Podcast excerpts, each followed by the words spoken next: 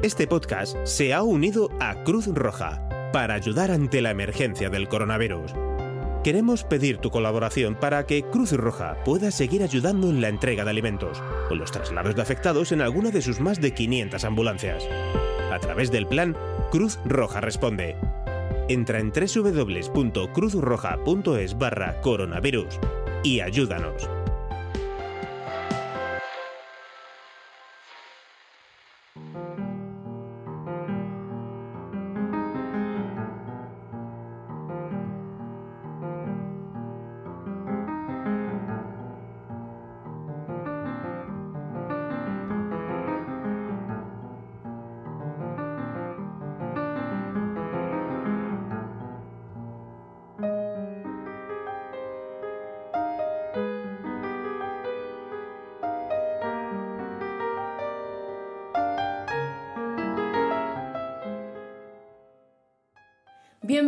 Bienvenidas. Somos Andrés, Manuel, Pep y Nicole y esto es Iberoamérica de Cuento, un podcast mensual dedicado al mundo de la narración oral en Iberoamérica, un podcast de la red de podcast emilcar.fm.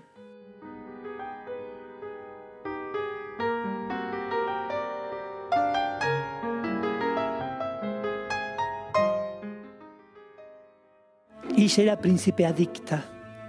No le habían contado que los príncipes azules se destiñen en el primer lavado. Así que buscando a su príncipe azul, hizo una lista con todos los hombres del mundo. Y enseguida empezó a tachar. Los muy altos, los muy bajos, los muy gordos, los muy flacos, los separados que hablan muy mal de la ex, los viudos que hablan muy bien de la finadita, los que viven con la mamá, los que miran únicamente fútbol, los que piensan nada más que en sex, ahí se lo dejo por las dudas. Terminó de tachar y le quedaron de su lista tres. Ella dijo, con mi papá y mi amigo Guy, no. Y fue al único que le correspondía. Y cuando llegó, cuando llegó él, él la había tachado de su lista. Cuando tachó a las tontas que todavía piensan que existen los príncipes azules.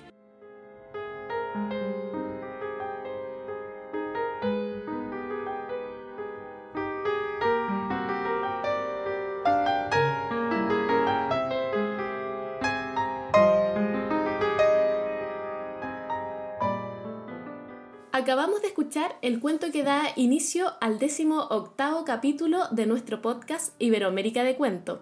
En esta ocasión, el cuento estuvo en voz del narrador argentino Claudio Ledesma y se titula La Príncipe Adicta. Al final de este capítulo podremos escuchar otro cuento, esta vez un poco más largo, también contado por Claudio.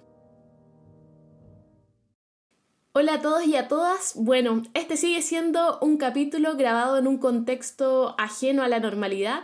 En muchos países continuamos en medio de confinamientos y cuarentenas para cuidarnos ante la pandemia del COVID-19. Es así como sabemos que muchos narradores han intentado reinventarse para continuar con el oficio a pesar de las distancias y de todas las dificultades. Sabemos que son tiempos difíciles en donde se dificultan los ingresos, sobre todo para los artistas, y que muchos compañeros y colegas han debido suspender proyectos tanto para este año como para el año siguiente también algunos. Es por esto que antes de comenzar queremos mandar un mensaje de mucho ánimo y aliento y de esta forma esperamos acompañarlos durante el programa haciendo un paréntesis en este confinamiento, conversando de cuentos, de historias, eh, uniéndonos en torno al fuego de la palabra y bueno, de esta forma es nuestro pequeño aporte y esperamos que sigamos siendo los narradores resistencia en esta época. ¿Cómo se encuentran ustedes compañeros? Pues bueno, confinados, estamos confinados. Bueno, aquí en, Alcalá de Henares, eh, patria de Cervantes, cuna de Cervantes y patrimonio de la humanidad, en la Comunidad de Madrid seguimos en la fase cero. Y, y, bueno, pues andamos eh, como podemos intentando sobrevivir en estos momentos tan complicados como has dicho anteriormente, Nicole. Pero bien, felices.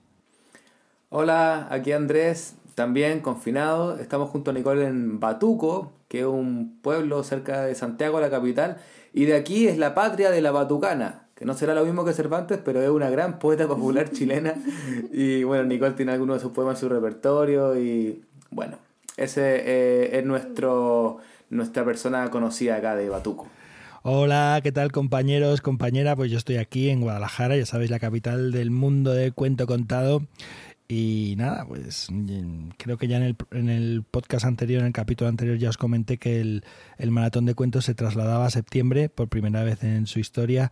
Y bueno, sigue habiendo novedades de un tipo y de otro, aunque también, pues poco a poco parece que se van abriendo claros en un cielo cubierto de nubes y, no sé, quizás en, en, julio, en junio, julio haya algún festival que empiece a retomar la actividad dentro de lo que es la normalidad, esta nueva normalidad que nos dicen aquí, ¿no? Pero de momento, pues seguimos aquí disfrutando del cuento, del confinamiento, de la familia y bueno, mirando al futuro a ver cómo nos reinventamos, reorganizamos.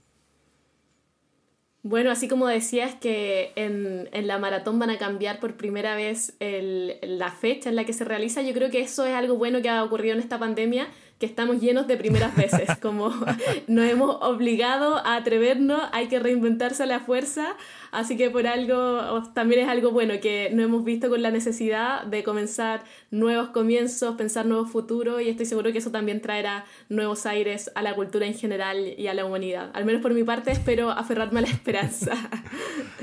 Bueno, compañero, y contémosle a la gente que hemos traído para esta nueva edición de Iberoamérica de Cuentos. Pues mira, eh, yo para esta ocasión traigo el reportaje sobre tradición oral, que es un report que ya, del que ya hablamos en el capítulo anterior, que nos había enviado Sandra Araguás y que creo que es canela fina, ya eh, podréis escucharlo, un reportaje eh, sobre el proceso que hay antes de empezar a, a grabar cuentos, textos de tradicional y durante también. Bueno, eh, no voy a anticipar más, ya lo escuchamos luego y también traigo la recomendación del libro del final del capítulo.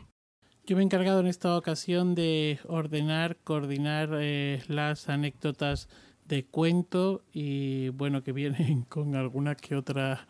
Bueno, no adelanto nada. eh, yo estuve encargado de la entrevista en profundidad, que en esta ocasión fue al narrador argentino Juan Martín Tapia, y algo de agenda también para compartir.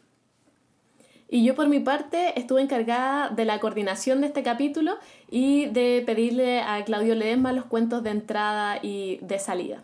Y ya para entrar en tierra fértil comenzaremos por la entrevista en profundidad realizada por Andrés a Juan Martín Tapia y esperamos que la disfruten.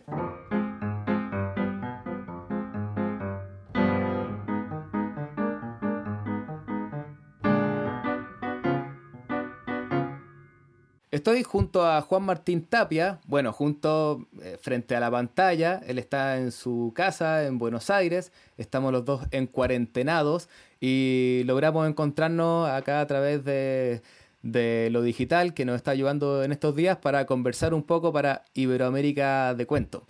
Les cuento que Juan Martín es eh, filósofo de formación, pero sobre todo es narrador, narrador de cuentos de Buenos Aires, Argentina ya con bastantes años eh, narrando y contando cuentos y mm, siempre hemos escuchado mucho hablar de él, nunca he tenido la oportunidad de verlo contar en vivo, pero tan buena referencia siempre que nos pareció interesante que Juan Martín pudiera conversar con nosotros. ¿Qué tal Juan Martín? ¿Cómo estás? ¿Cómo estás, Andrés? Eh, lo mismo digo, también como a muchos colegas cuenteros, los conozco a las distancias, lo conozco en forma de anécdotas, en forma de referencias, y también siento que te conocía porque sabía, sabía bastante de tu laburo, de tus cosas, y es un gusto. Vamos a tener una, una, como te decía recién, una primera impresión al aire, una primera impresión mutua delante de la audiencia. Así es, tal cual. Cuéntanos un poquito, Juan Martín, por ir, por ir entrando en terreno. Eh, ¿Cómo fue esto de, empezar a contar cuentos? ¿Cómo llegaste? ¿Fue lo que soñaste siempre? ¿Apareció de improviso? Cuéntanos un poquito. No, creo que siempre, siempre estaba. Eh, desde pequeño me contaban, me contaban muchos cuentos, mi abuelo sobre todo me contaba cuentos que todavía hoy recuerdo y algunos cuentos. Y ocurrió que cuando tenía 15 años yo fui al secundario del Instituto Suma, que el Instituto Suma quizás a algunos les puede sonar porque fue el lugar donde trabajaron Marta Salotti y Dora Echevarne, donde se escribió el arte de narrar en la década del 60 y se armó un primer protoclub de narradores en Argentina eh, a comienzos de la década del, del 70. Entonces en esa escuela siempre había una tradición de narrar, cuando niños nos contaban cuentos, pero ya a los 15 años eh, entró un día un preceptor al aula y dijo que iba a haber un taller opcional de narración con un tal Juan Moreno. Yo no tenía ni idea de qué me estaban hablando, eh, pero con un par nos anotamos, subimos a la biblioteca y ahí eh, conocí a mi maestro. Me acuerdo que el, la primera clase que tuvimos estaba Moreno sentado y empezó a contar un cuento, El Enebro, de los hermanos Grimm, y solo contó el principio, pero, pero muy al principio.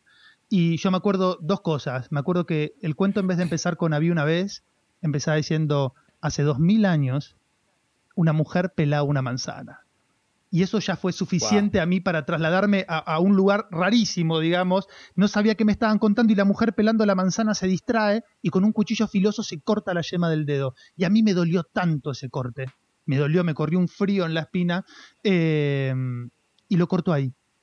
Y como el cuervo Wow. de Edgar Allan Poe, como si en ese principio pudiera toda su alma oscura derramar, eh, creo que fue instantáneo. Yo quería seguir con ese, con ese chabón, más en plan flautista de Hamelin, digamos. Si me enseñaba a contar cuentos o, o- o a manejar un cuatriciclo, era un poco lo mismo. Por suerte fue por el lado de los cuentos. Y, y ya empecé a contar. Creo que esa misma clase me dijo, contó un cuento y yo ya, qué sé yo, hablaba, contaba cosas. Él lo que hizo fue ordenarme, eh, enseñarme, mostrarme cómo se hacían muchas cosas. Es claramente mi, mi- mi maestro. Yo siento que tengo una relación de discípulo con él que, que- que agradezco, que agradezco muchísimo. Me siento en constante formación con él, digamos. Ya no tomo taller, él está jubilado, pero, pero, pero consulto cosas, converso, escucho grabaciones de él, intento, intento también aprender de eso y tengo la misión personal, digamos, de, de, de superarlo, que es algo que no se puede establecer, digamos, bueno, llegaste a tantos Claro. cuentos, es algo como interno, como sentir, bueno, hasta acá Moreno y a partir de acá eh, voy yo con esta, para bien o para mal, digamos, es la mía. Y, y eso, a los 16 años ya estaba haciendo un espectáculo con él, me subió a un escenario, me hizo contar en alemán, apenas dominaba el español a los 16 años, era muy difícil todo, eh, pero hermoso. Todos los jueves a la noche compartíamos un escenario, contábamos cuentos de los hermanos Grimm en una sala de Buenos Aires donde había muchos cuentos, La Finisterra de Marta Lorente, y mm, desde ahí no paré.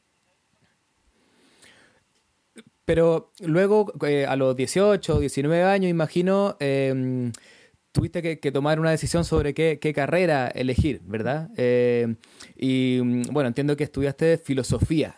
¿Qué, qué, qué hubo ahí? Como cuál, por, por, por qué te fuiste por ese lado? Eh, ¿Los cuentos ya eran una vocación con la que querías seguir? Eh, ¿Esto apareció como por complementar o buscaba otra cosa? Cuéntanos un poquito. Mira, a los 18 yo ya había conseguido un, un trabajo en el gobierno de la ciudad, como los primeros trabajos que tenemos los cuenteros y las cuenteras, que es ir a narrar a los barrios donde nadie quiere ni siquiera, ni siquiera entrar, digamos.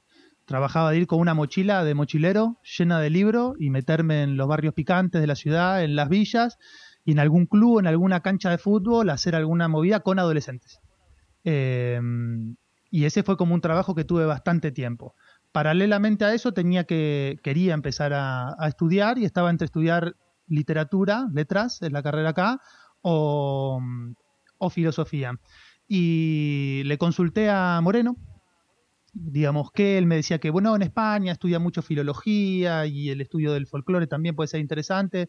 Digo, y a mí me, me nace más querer estudiar, eh, querer estudiar filosofía, pero siento que no tiene, no tiene un carajo que ver con, con la narración. Y él me dijo, mira, estudia cualquier cosa, porque cuando cuentes se va a notar.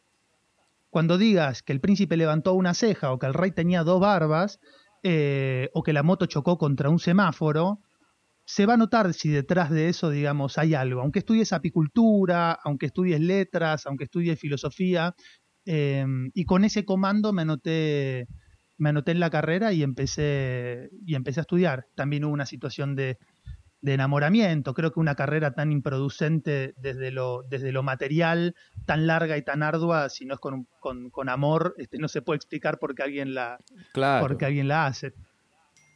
Claro, estoy recordando a un, a un cuentero colombiano eh, que se me va el nombre porque él, él, se hace llamar el filósofo cuentero. Entonces también Hermoso. es un cuentero eh, eh, que eh, no sé si lo conoces al filósofo cuentero. No, me lo nombró joven- el Aldo Méndez, pero no lo conozco. Ah, vale, vale. Claro, entonces él en un espectáculo que tiene de cuentos como filosóficos, qué sé yo, eh, contaba algo de sí mismo y decía que cuando él iba a, a la facultad de filosofía era el cuentero. Pero cuando estaba con los cuenteros era el filósofo. Entonces, eh, como que, como que no, no podían unirse. O sea, no podía. Entonces, por eso se puso ahí el filósofo, el filósofo cuentero. Y, Mirá, y y respecto a esto, es- como la, como que, como pensaban los medievales la cuestión de si con la razón y la fe se llegaba al mismo lugar, digamos, o eran dos caminos separados Claro. y contradictorios. Y decían, sí, se llega al mismo lugar, la fe es un poco más rápido. Yo creo que con la literatura o los cuentos y la filosofía se llega a un mismo lugar. Eh, no sé bien cuál es, creo que tiene que ver con un lugar de bastante incertidumbre y conciencia de finitud, que es algo que viene bastante bien en la vida. Eh, pero sí, eh, creo que cuando se terminen de unir esas dos puntas, eh, ahí se completa. Y mm, sería interesante, hablábamos un poco en la entrevista pasada con José Campanari, que hacía Pep. eh, habla- salió un poco el tema de la filosofía de la, de la narración, digamos, si hay, si hay alguna filosofía atrás de, de narrar. Entonces, hablando de esto, de estos dos caminos que se pueden encontrar o que podían no tener nada que ver, eh, ¿existe una filosofía en la narración? ¿Cómo se pueden juntar estos dos mundos? Mira, eh, así como un cuerpo, un cuerpo académico, un género dentro de la filosofía, no hay, una- está por hacerse. ¿sí? Una rama de la estética, así como hay una estética musical, una estética de la danza, una estética del teatro, hay, hay una protoestética de la narración que está a veces más de la mano de libros que escriben, que escriben cuenteros y cuenteras, eh, y algunas cositas que algún filósofo puede, pudo haber pensado a propósito de, de esto de contar historias, pero en la antigüedad. Si es sobre lo que está pasando, digamos, a partir del resurgimiento del cuento, o este fenómeno que nos explica un poco a nosotros, narradores de la orilla del siglo XXI, todavía no lo hay. Ahora en la filosofía uno puede encontrar eh, un archivo de metáforas y de ideas muy interesantes para pensar la profesión, porque siempre o en muchos momentos el cuentero fue una figura importante. Entonces para los griegos era una figura eh, que no se podía evadir la del narrador. Entonces Platón, Aristóteles, Protágoras tenían que hablar del narrador, ya sea para señalarlo, ya sea para correrlo de su lugar, para defenestrarlo. Y en estos discursos eh, han dicho unos pensamientos que son muy interesantes para traerlos ahora.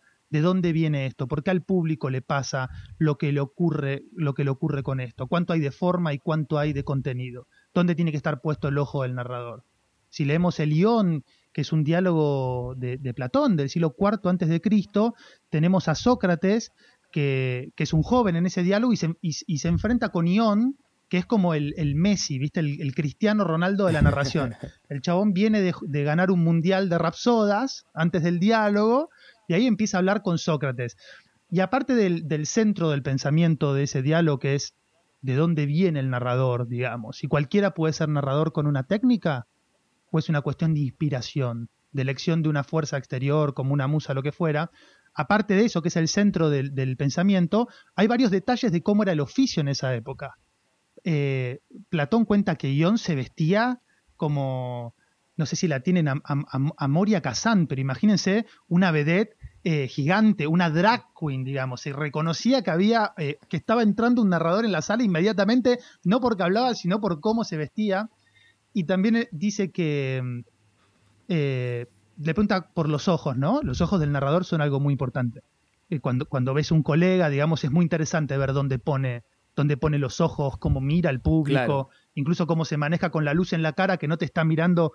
Eh, y él, Ion dice que cuando él narra, por ejemplo, el incendio de Troya, porque es especialista en eso, con un ojo está mirando una viga prendida a fuego que se le está por caer en la cabeza, porque con un ojo está en Troya, pero con el otro ojo mira al público. Y Sócrates le pregunta, wow, ¿y cuando miras bonito. al público qué ves? Él le dice, y yo miro si se están riendo o están llorando. ¿Y qué es mejor para vos? ¿Que tu público se ríe o llora? Y dice, es mejor que lloren, porque si los logro hacer llorar, yo me voy a reír cuando me paguen. Oh, qué bonito. Sí, en el siglo Eh, IV ya era profesional y sabía, wow. digamos, que, que eso, que eso Qué- garpaba más. Qué, qué maravilla. Eh, Me, me estaba acordando de eh, un... en- Claro, lo que decía, quizá no, no tenemos todavía una, una estética de la, de la narración eh, contemporánea. Eh, estaba pensando en, en este breve ensayo de, de Walter Benjamin, quizá como de lo más contemporáneo que tenemos, eh, el narrador. Hay un... como que define o, divide a los narradores en dos tipos. Digamos, eh, que no depende de la traducción, porque lo he visto llamado de distintas formas, pero el campesino, que sería el, que tiene la misión de, de guardar las historias de, de su tierra y contarlas un poco más relacionada con la memoria, y el marinero, que es el que tiene que salir a buscarla y regresar para, para contarla. Eh, ¿qué, qué, qué tipo de narrador eh, tenemos que ser hoy día? Eh, y también aprovecho de preguntar, ¿qué, qué narrador eres tú? Mirá, de ese texto de, de- de Benjamin, que es, ese sí es fundamental, digamos, mm, para pensar, porque ahí dice algunas cosas. Hay una traducción muy buena eh, que se editó en Chile de Pedro Yarzún, creo que es el traductor. De las últimas que leí fue de, la- de las que más me gustó. Eh, si no está en internet, una, una de Taurus un poquito más vieja, esto le recomiendo a todos los que estén escuchando que lo lean, digamos. Eh, hacia el final, ahí Benjamin dice algo que puede marcar, digamos, el, el- el tipo de narrador que somos, porque esos dos narradores, el marinero y el campesino, son los que había antes del gran silencio Claro. del narrador, de la muerte del narrador, que tiene sus, sus victimarios, ¿no? La guerra, el progreso, pero también el diario, la novela. Eh, Benjamin en, unas notas, que Oyarzún las pone en su edición, pero no están publicadas en el ensayo, advierte que eh, nacerán nuevos narradores, con formas creo que atrevidas, algo así empieza a decir, y que el punto de partida de esos narradores es lo que, lo que dice al final sobre la llama, que eso es estremecedor para un narrador. Dice, un narrador es una persona cuya, vida es la cera que arde para que se encienda la llama de sus personajes. ¿Para qué vivimos los narradores? ¿Para qué soportamos todo esto que involucra existir? Simplemente para que cuando un personaje en uno de nuestros cuentos tome una taza de té o abra una puerta cerrada con una flor mágica o vea un hermoso pájaro volar, eh, lo haga con vida, digamos. Nuestra vida está al servicio de eso. Se extingue, se quema como la cera. Mientras más contamos, mientras más arden nuestros cuentos, menos vida nos queda. Y eso eh, es una misión eh, muy altruista y muy hermosa también. Cuando se pregunta por qué todo esto, bueno, para, para eso. Que es como la, la antorcha, esta figura, la, la antorcha que se quema para iluminar, ¿verdad? Para que el otro vea, el otro tenga luz. Sí. Eh, bueno, que, que, eh, es maravilloso. Creo que está, eh, entonces está por hacerse eso. Eh, esta, esta, este, este libro, quizá te preguntaba antes, fuera todavía de grabación, si tenías eh, libro escrito, me comentaba eh, que est- estuviste haciendo una tesis. Sí, yo comencé una tesis que era más del género, del género académico, ¿viste cómo es una tesis? Lo que se escribió hasta Claro, ahora una- es esto, podemos decir esto. Eh, a mí después, leyendo otras obras eh, de, de colegas, mismo el libro de José Campanari, los libros de, de- de- de Buenaventura, otros libros también que son, que son interesantes, que capaz no tienen el, el- el- no son de género académico, digamos, pero tienen una, una, una especulación que es muy interesante, un pensamiento que es muy interesante. Eh, comencé a escribir y, digamos, lo tengo, lo tengo archivado para hacerlo de grande. Te decía, yo voy a ser cuentero cuando, cuando sea grande. Eh, y ahí poder escribir, digamos, sobre eso. ¿Qué pensó la filosofía? ¿Qué se pensó en la Edad Media? ¿Qué dijo Rousseau de los narradores? Eh, San Agustín, digamos. Hay un montón de, de, de figuras en la filosofía que son muy interesantes para pensarse para pensarse hoy, ¿qué es más importante? Digamos, el texto que contamos, el cuentero, el público o el personaje. Y ahí se arma todo un movimiento, o Aristóteles que habla, por ejemplo, de la catarsis. Eh, y dice que la catarsis es hacerle un movimiento en el alma al que está escuchando. Y también dice, y con Benjamin tenemos que los personajes son casi como modulaciones de nuestra propia alma. ¿No te pasa a vos? Como a mí me pasa esto. Mira, hay un cuento que yo cuento desde que tengo 15 años. ¿sí? Tengo 32 ahora. Y lo sigo contando. Va cambiando, voy haciendo lo que se me canta al orto con ese cuento porque lo voy contando en distintos lugares, pero lo cuento, lo cuento. Y siempre en un momento hay un viejo que se saca el sombrero y le dice a un tipo, cuéntenos, cuéntenos cómo va el partido. Ese viejo, yo me acuerdo la primera vez que lo conté, eh, a los 15 años, me saqué el sombrero, puse una voz medio encorvado, y cada vez que lo cuento yo lo veo a ese viejo.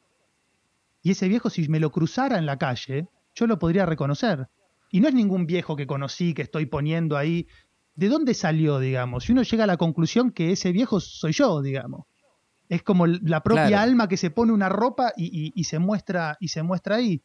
Eh, entonces, si Aristóteles dice que contando se genera un movimiento en el alma del que está escuchando, que es la catarsis, un movimiento desde la parte animal, desde el dolor, desde el sufrimiento perruno, a la parte racional, y ese movimiento se logra por un movimiento del alma del cuentero, eh, si hay dos cosas que se mueven acompasadamente, es una, es una danza, digamos. Y eso es interesantísimo para, para, para pensarlo así. Buenaventura tiene algunas cosas escritas, escritas sobre esto, pero esta posibilidad te la da capaz leer un texto del siglo IV antes de Cristo que no se proponía hablar de los narradores. Sin embargo, está hablando de personas que escuchan.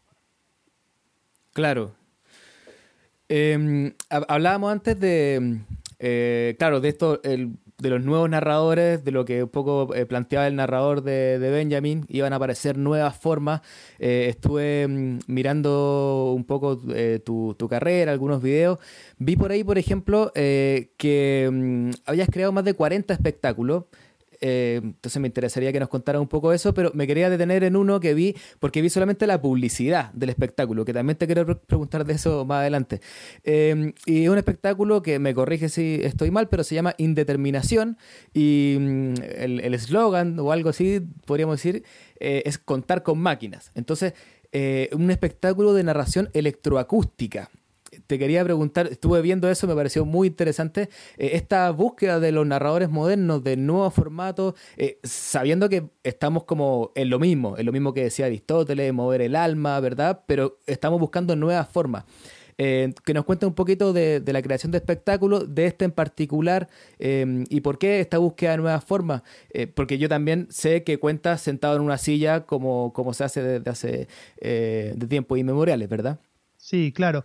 Mira, eh, eso de, más de 40 espectáculos tiene que ver con una época en la que con el viajecito de Felipe, eh, que fue una compañía que integré durante 10 años con, Luis Gallego, con Manuel de la Serna y al principio con Francisco Benvenuti, eh, estábamos todas las semanas en un, ni siquiera era un teatro, era como un club de rock, un lugar medio punky en un, en un primer piso a la madrugada los viernes y cada semana hacíamos un espectáculo distinto pero lo, lo montábamos, le poníamos un título, hacíamos un afiche eh, y salía uno atrás del otro.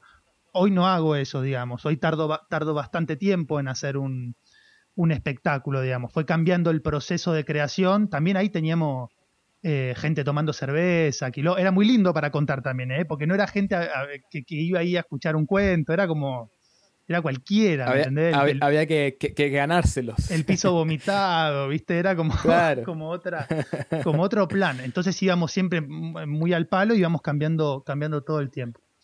Eso que me decís de, indeterminación tiene que ver con un proceso hace dos, tres años. Eh, yo me fui de la compañía del, del viajecito de Felipe porque quería iniciar, digamos, una experimentación personal que tenía que ver con eso y se me había ocurrido una idea de un espectáculo eh, concebido a la manera de una ópera, una ópera barroca, como una sucesión de momentos de canto y de, y de recitado, pero una ópera para narrador. A ver si el narrador, sentado en una silla, se podía hacer cargo de esos dos momentos. Em, y, y, pensando en ese espectáculo, que lo vi como algo más bien individual que colectivo, dije, si yo voy a probar con máquinas, con sintetizadores, con sampleras y todo eso, tengo que hacer un espectáculo probando todo esto, a ver cómo funciona, a ver si es escuchable. Y sin saber nada, nada, nada de nada, nunca había contado ni siquiera con micrófono, eh, viajé, fui a, estuve en Nueva York por, por otra razón, me fui a comprar un micrófono a una tienda y ahí tuve un buen vendedor que me dejó probar las cosas y con unos auriculares agarré un sintetizador, un, un Minimoog Korg yo sabía tocar el, piano, el teclado, digamos, pero no sabía mucho de eso. Y empecé a tocar y bajito ahí en el medio del negocio con auriculares empecé a contar un cuento. dije, a ver si esto funciona así de una. Y empecé a contar y el vendedor que era latino se acercó y le dije, ¿puedes escuchar? Y le conté un poco y el chabón se copó y dije, mira, si el espectáculo, si el cuento sale en estas condiciones, que ni siquiera sé qué son las teclas, que estoy tocando como un niño medio al azar, voy a hacer la apuesta. y me compré unas máquinas. Las traje por acá y hice ese espectáculo como un ensayo de eh, maneras de contar con distintas máquinas electroacústicas. Y pensaba, si desde tiempos inmemoriales el narrador, digamos, se pone la mano en la boca para alterar su voz y hacer una sordina, y querés hacer una voz un poquito así, podés taparte y hacer ese ruido, bueno, eh, acústicamente es, es, lo mismo que hace un sintetizador, que lo que hace es filtrar los armónicos de un pulso, de un pulso electromagnético. Y si alteramos haciendo voces de personajes, capaz lo podemos hacer con una máquina. Y los narradores desde siempre, de los primeros frisos griegos, se los ve con una, con una cítara o con una siringa. Mm. Siempre hubo instrumentos. ¿Por qué no meter un instrumento mucho más, eh, mucho más ruidoso? Indeterminación fue un quilombo, era un cuento yo lo contaba como a la limón, pero con un vinilo de Arnold Schoenberg. Yo hacía correr un vinilo con La Noche Transfigurada, un poema sinfónico, eh, y no es que tenía ensayado dónde entraba yo y dónde entraba la música. Era realmente como si tuviera un colega al lado y los dos nos pusiéramos. Y yo contaba Barba Azul de Perro con el vinilo. Y cada vez salía distinto, porque yo no entraba siempre en el mismo momento, iba subiendo, iba bajando. Eh, ese era un bloque. Y el otro bloque era un cuento popular ruso que se llama El zar del bosque, muy, muy, muy, muy largo, en el que yo le escribí algunas partes que lo contaba con una samplera, con un sintetizador, haciendo una lectura azarosa de, poemas en un, en un, momento, tocando una quena, tocando un birimbao. Em, era, un, era un quilombo, te digo, realmente. Pero yo salí muy contento de eso. Eh, la gente que lo vio también estuvo, estuvo copada, pero era bastante raro de ver, digamos. Era como, era como una cosa extraña. Después de ahí me fui a hacer otro espectáculo mucho más, más limpio, más sencillo, cuentos de hadas para adultos, que terminó siendo, terminó funcionando muy bien, teniendo mucho éxito. Y no sé si es que la gente estaba esperando que yo hiciera algo como más simple, más directo, o haber hecho toda esa complejidad me colocó a mí en un lugar, digamos, de formación, como cuentero, digamos, diciendo, bueno, ahora que puedo contar sin estar pendiente de electrocutarme, eh, con todos estos cables que tengo. Insisto, no sabíamos, con un socio que tengo, no sabíamos ni poner un cable. Era todo invento. Bueno, para no teníamos técnico de sonido. Pon este cable y un adaptador y enganchar. Y era, y era, era, era monstruoso. Todo el servicio de contar la historia de un enano malo que se renegó con Dios y quería capturar a un humano. Y ese humano aprendió magia y se transformó en un caballo. Eh, todo el servicio de contar una pequeñez, una pequeñez absoluta. Eh, y le pusimos indeterminación por, por eso, digamos. Eh, tomamos una idea de un dramaturgo argentino llamado Mauricio Cartún, que es la de sabotaje. En el siglo XXI uno, uno, quiere ver una obra que esté como que esté saboteada, que el autor se, esté saboteando. Bueno, vamos a contar con toda esta complejidad, a ver cómo va, cómo va transcurriendo el cuento. Y, y a mí me gustó mucho cómo salió eso. Y por lo que cuentas, em, creo que entiendo que, fue como una formación para ti mismo muy bonita, eh, muy eh, importante también. Eh, y, pero hoy día yo sé que, que, uno sigue siempre en formación hasta el último de sus días. Pero mm, eh, dirías, digamos, ¿volvería a hacer eh, algo así o, ya te, te quedas más como con lo más sencillo, con ir al cuento? Eh, o, o, seguirías buscando nuevas formas siempre? O, en este momento en particular, en, qué estás? ¿En qué te pillo? Mira, no haría una monstruosidad como esa de, de, probar todo en un espectáculo. Eso era como, era, era como de prueba. De hecho, hicimos una temporada, habremos hecho 10, 12 funciones en dos teatros, en dos salas distintas. No haría eso, pero yo sé que cuento con ese recurso. Ahora estoy armando un espectáculo sobre, sobre Edgar Allan Poe, eh, que están esos narradores en primera persona, que también siempre los narradores de Poe en la literatura tienen algún problema para contar. O no se acuerdan, o no quieren contar, o te están intentando engañar. Entonces la historia aparece como en los intersticios de eso, y quizás poder echar mano de alguno de esos recursos eh, puede servir. Pero lo central es sentarse y contar. Justo antes de la cuarentena veníamos con este espectáculo que, estaba funcionando bien, estábamos en una sala pequeña, estaba trabajando bien, nos habíamos pasado a una sala grande, la habíamos vendido, nos empezaron a llamar, nos íbamos a ir a un lugar, Tuki, y se cortó y se cortó todo. Se, eso fue un garrón, nos agarró como en un momento, ¿viste? Estábamos empezando a carretear y nos tiraron una cucharada de petróleo. Pero bueno, le pasó a todo el mundo, tampoco es como para quejarse. Pero bueno, hay que reconvertirse, qué sé yo.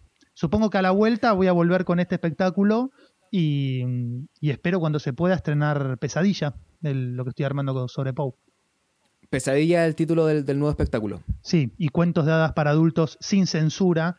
También decía cada barbaridad en ese espectáculo. Eso, eso me encanta. Es como, capaz hacía chistes que decís, si alguien se para y dice esto en un escenario, le tiran, le, tiran con un matafuego, con algo. Pero dentro de un cuento eh, eh, barroco, con alguna canción napolitana, y dentro de eso, y un personaje que tira ese cuento, le da la posibilidad de reírse a la gente eh, de cosas que habitualmente una persona que va al, teatro no quisiera estar riéndose. Por lo menos en voz alta, cosas muy bien de cuento popular, muy, pueriles, ¿viste? Cosas que, que, hacen reír un nene de, de cinco años, pero de pronto tenés, a mí me hacen reír mucho. Eh, y, de repente tenés, no sé, un teatro con gente más grande, eh, con gente más de mi edad, y, que se estén todos riendo de lo mismo es algo que me sorprende muchísimo. Me encanta, digamos.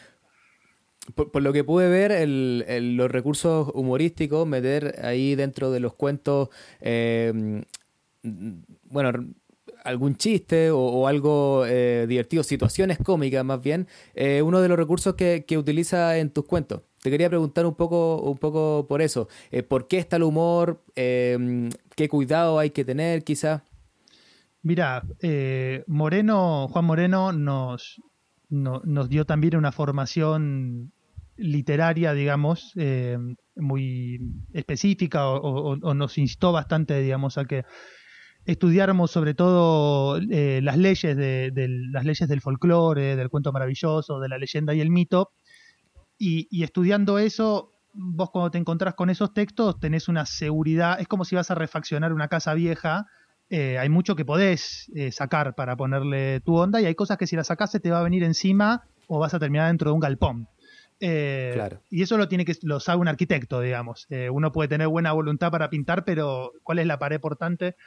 y mm, este, viendo, viendo con él análisis simbólico, análisis estructural o distintas cosas sobre el cuento maravilloso, eso nos da una libertad para poder ver, para no tener una fetichización de, lo que está ahí escrito, digamos.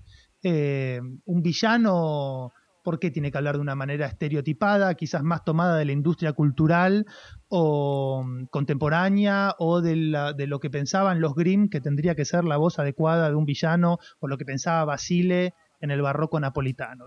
Mientras uno no toque el arquetipo, no toque el símbolo, eh, sea astuto manejando la trama o llevándola, y después quizás si un villano habla más como, como una tía mía, digamos, que, que, que, parece buena, una persona que parece buena, pero, pero, pero destila, destila maldad, o si aparece alguna cuestión eh, que la gente pueda asociar a algo más contemporáneo, yo no creo que sea actualizar el cuento el cuento siempre es actual, porque se actualiza en la oreja del. Se termina, el cuento nunca está terminado hasta que alguien lo escucha, y se actualiza cada vez con cada, con cada escucha y con cada, y con cada contada. Pero creo que el humor sale un poco, sale un poco de eso, digamos, de, de, alguna palabra, algún de alguna manera de hablar. Decís, ah, mira cómo está hablando, cómo, cómo está hablando este. Y después, si hay algún límite, ese es un tema. Eh, yo me suelo, yo me suelo ir al, digamos, mi manera de conocer el límite es eh, pasándolo y que alguien me diga, che, loco, para un poco porque hoy estuviste mucho con esto,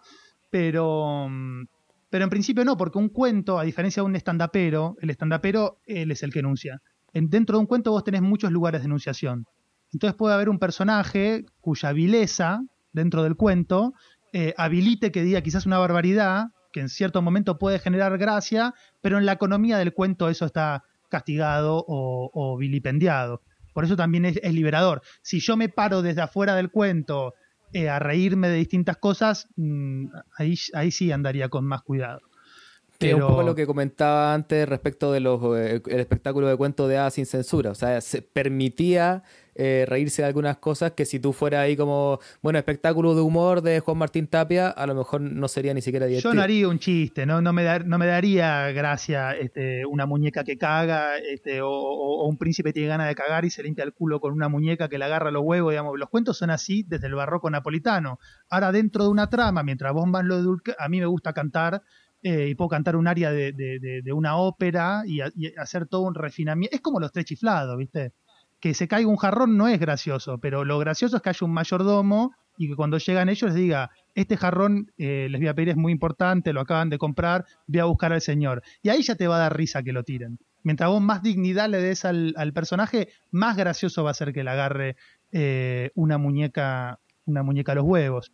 Y en definitiva, si me preguntás más específicamente, creo que dentro del humor, todo el humor tiene una cuota de agresión importante, em, pero eso lo decía Freud también, y si uno se agrede a uno mismo, digamos, si te reís de lo que te causa dolor, si los villanos hablan como los personajes de tu familia que te enfermaron la cabeza, por ejemplo, o te reís de vos mismo siendo un pelotudo en algún lugar, o de, lo que tenés de queer, lo que tenés de extraño, eh, si podés a reírte de eso, digamos, eh, la gente se va, se va a reír mucho y no, y no creo que haya, que haya ofensa. Claro, me contaba antes de, los 10 años que pasaste en el viajecito de Felipe, esta eh, compañía. Em, y bueno, y ahí contaban de A3 y hasta de A4, que algo, porque eh, hay algunas compañías eh, que, que, cuentan de A2, ¿verdad? Pero de A3 es, bien curioso. Yo, al menos en escena, nunca lo he visto. O sí, pero muy, no, no como una compañía, no como algo pensado, sino como más algo espontáneo ahí en, en algún momento más, una función más, más ligera, con poca gente. Eh, no como algo pensado. Y, y de A4, bueno, menos. Entonces, ¿qué, qué, qué, nos puedes contar de esa experiencia? ¿Qué, qué se aprendió? ¿Cómo, ¿Cómo funcionaba esto de contar de A3? ¿Cómo lo hacían? Eso fue hermoso. Mira, en el 2004 Moreno volvió de... Nosotros nos conocimos con Gallego de la Serna y Benvenuti ahí cursando con Moreno. Y en el 2004 él volvió, no sé si de Bucaramanga, no, creo que de Huesca, de un festival en España, y había visto a Casilda Regueiro y a Tim Bowling, que contaban, hacían Timicas y contaban de a dos. Eh, uno en inglés y ella en, en, español o, o, no sé si en gallego. Castellano o en gallego, no me acuerdo. Eh, y, él volvió fascinado con eso. Y nos empezó a hacer trabajar en eso. De hecho, yo contaba con él en alemán y en español, o en inglés y en español también nos hacía. Y cuando armamos el viajecito de Felipe, eso ya era natural. Y si lo hacíamos de dos, ¿por qué no lo íbamos haciendo de tres? Y lo hacíamos así nomás. Hasta que empezamos como a explorar eso y eh, llegó el momento que teníamos mm, bastante escrito sobre distintas maneras de contar de a tres o de a cuatro, digamos que les poníamos mm, nombres y eso. Y ya los espectáculos iban creciendo, a la gente le gustaba más eso, a nosotros nos gustaba, y eso antes era un momento del espectáculo, un cuento, y después pasó a ser eh, todo el espectáculo. Todo el espectáculo como un viaje donde te podían hablar de cualquier cosa. Capaz uno era un personaje dentro del cuento y los otros dos contaban, uno contaba en inglés eh, o en otro idioma y los otros dos Mm, hacían una especie de traducción medio, medio imposible, uno simplemente cantaba mientras los otros contaban al mismo tiempo, dos podían hacer ruidos que a veces percutían y a veces rompían las pelotas al que estaba contando, y el último espectáculo que hicimos, el Adiós Felipe, eh, ese fue como una nuestra tesis de recibirnos de la compañía, todos los cuentos de ese espectáculo eran de distintas maneras de contar de a dos bueno, ahí no éramos cuatro, éramos tres, de a dos o de a tres. Distintas maneras, digamos, algunas un poquito más guionadas, otros parte y parte, otros a la limón, otros cantando, otros en otro idioma, eh, otros con uno metido en el público, hablándole al público mientras los otros contaban o gritándonos cosas desde el público. Eh, eso está, ahí probábamos cualquier cosa, pero cualquier cosa. ¿eh? eh era, para mí fue hermoso, digamos, y si, si Moreno nos enseñó a, caminar. Eh, ahí en el viajecito de Felipe aprendimos eh, a, tomar vino y a tirarle piedras a una fábrica abandonada, no sé, qué sé yo. hacíamos, hacíamos de todo. Eh, eso estuvo buenísimo. Hoy día el viajecito de Felipe, después de este espectáculo Adiós Felipe, ya no, no, no, existe como compañía, ¿no? No, no, no existe, no existe más como compañía. Estuvimos 10 años, a partir de ese tiempo te comentaba que sentí la inquietud de empezar a hacer algunas cosas solo y tomamos la decisión de no, de no laburar, nos seguimos viendo, yo los, los, los, adoro a ellos, Manuel es el padrino de, de mi hijo, eh, Luis para mí es, un maestro en muchas, eh, en muchas áreas de la vida, pero, pero no, no seguimos laburando juntos. Sí tenemos algunos espectáculos que, que, que los tenemos ahí disponibles para vender y eso, pero son cosas que filmamos en el pasado. Bueno, qué bueno que salió ese tema porque se nos ha ido el tiempo volando. Estaba muy interesante todo lo que vamos conversando. Seguro que tendríamos para mucho rato más. Em, pero ya que salió el tema esto de la, de la grabación, estamos en un contexto de pandemia. Lo tocamos en el programa pasado en, Iberoamérica de Cuentos. Eh, hay que empezar a reinventarse. No sabemos bien hasta dónde llega esto. Al parecer no habría trabajo hasta septiembre, octubre. Eh, hace pocos días fue el día del libro, eh, que estamos acostumbrados a ir a contar a colegio, en fin, los que nos dedicamos a esto, y no hubo nada de eso. Y em, te quería preguntar por esto, porque em, hay un, tiene un proyecto que se llama Lengua Viva TV, donde em, estás subiendo material que tenías de antes. Si nos puedes contar un poquito de eso.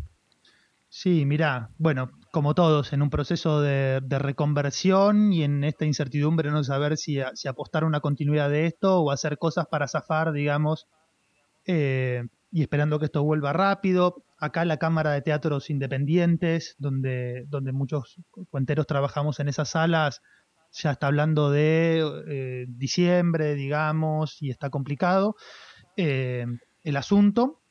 Y en ese contexto yo lo que noté los primeros días del distanciamiento social fue que eh, el campo de la cultura salió a, ofrecer mucho contenido de manera gratuita, desde grandes instituciones como el Museo de Historia Natural de Inglaterra, hasta pequeños teatros independientes o artistas independientes que salían a hacer transmisiones en vivo, conciertos. Eh, a mí esto me, llamó la atención, eh, digamos, acá eh, en esto de, andar regalando el, contenido, una cuestión es mm, hacer publicidad, digamos, o contar con el patrocinio de alguna entidad, pero andar regalando así, eh, para mí vamos a terminar todo más pobre que pobrini, porque si la gente se acostumbra, digamos, a que esto no tiene, no tiene un precio, entonces casi como una apuesta eh, con, un socio, que me sugirió, che, tenemos que hacer algo. Yo yo no voy a hacer nada gratis, de hecho voy a agarrar todo lo que tengo en YouTube y lo voy a empezar a cobrar y vamos a ver qué pasa. Pero para hacer esto, digamos, y que tuviera sentido, a este material que estaba como en YouTube tirado medio crudo y que no lo veía nadie, porque no era, viste, como filmaste un espectáculo, pero no lo mezclaste, lo subiste y está ahí, no lo vio nadie nunca. Tuvo 200 eh, vistas, que andás a ver, gente que vio un minuto capaz. Bueno, tomó el trabajo de producirlo, de levantarlo, de mejorarle la imagen, de agregarle una introducción, de crearle material extra, de grabarnos a nosotros hablando sobre el repertorio, contando cómo fue ese espectáculo, de armar un dossier, lo subimos a una plataforma eh, mejor y hicimos la prueba de, cobrarlo, de, venderlo, de ponerle un precio que es el mismo precio que saldría una entrada eh, a uno de nuestros espectáculos, que acá en Argentina es baratísimo, son 300 pesos que no son ahora con la última evaluación ni 4 dólares, lo que, lo que estábamos cobrando eh, una entrada de teatro. Y, empezó a funcionar. Primero mandé un espectáculo mío y, funcionó, la gente estaba contenta, lo compraron quizás colegas o estudiantes de narración por el tema del, del dossier, donde se explicaba el trabajo con el repertorio, o que habíamos leído, que habíamos traducido. Y ahora empezamos a subir cosas del viajecito de Felipe, que también hay gente que se quedó con las ganas de, las ganas de verlo y eso está ahí. No es, eh, una no es Netflix, no es un lugar que vos entrás y elegís. Hacer eso es bastante, em, se puede hacer, pero es más costoso y hay que pensar mejor la, inversión. Eh, es como si fuera artesanal. Vos sabés que hay un, loco cerca de tu casa que hace pan artesanal, digamos, y, y sabés que es de calidad y le mandás un mensaje por Instagram y, te lo lleva y se lo compras. Bueno, esto es algo similar. Nos manejamos desde mi cuenta de Instagram, que es arroba oído lector, y desde oído lector ponemos los avances, la publicidad, la gente nos, la gente nos escribe y, le mandamos un enlace para que pueda ver el, un enlace privado para que pueda ver el espectáculo cuando quiera, las veces que quiera, para que le quede material para dar clases o para lo que fuera. Lo pueden descargar también. Y, ese contenido queda, si uno eh, compra, le queda eh, para siempre, digamos. No, no que tenga una semana o. No. Ah, No, no, no, te queda para siempre. Cuando empecemos, ahora estamos viendo la posibilidad de, tenemos colegas que se están filmando, ponemos un criterio de, calidad del espectáculo y de imagen también, que se están filmando y van a estrenar en Lengua Viva TV un espectáculo, ahí sí, ahí va a ser un plazo, es otra modalidad. Lo que estamos vendiendo ahora son espectáculos que ya teníamos filmados de hace 3, 4, hasta 5 años, pero que están buenos, digamos, de todo lo que teníamos filmado, agarramos lo mejor, lo levantamos, lo, lo enlatamos bien y está bueno, no es tele, no es teatro, ¿viste? Bueno, a vos no te tengo que explicar lo que es, pero en general... Eh, es narración. Está bueno verlo, ¿viste? Está bueno verlo ahí en la tele. Eh, es, como tener a alguien sentado y que te está contando algo. Y yo creo que lo, lo de pagarlo también... Mm, también le da un valor, digamos. Eh, qué sé yo, nosotros cobramos la entrada, defendemos eso. Acá está complicado ahora también conseguir patrocinios de entidades. Y, Todavía no sé si es algo que estamos haciendo para capear este rato de la cuarentena y seguir moviéndonos y seguir generando ingresos, porque nuestros ingresos también eran por venta de entradas a espectáculos.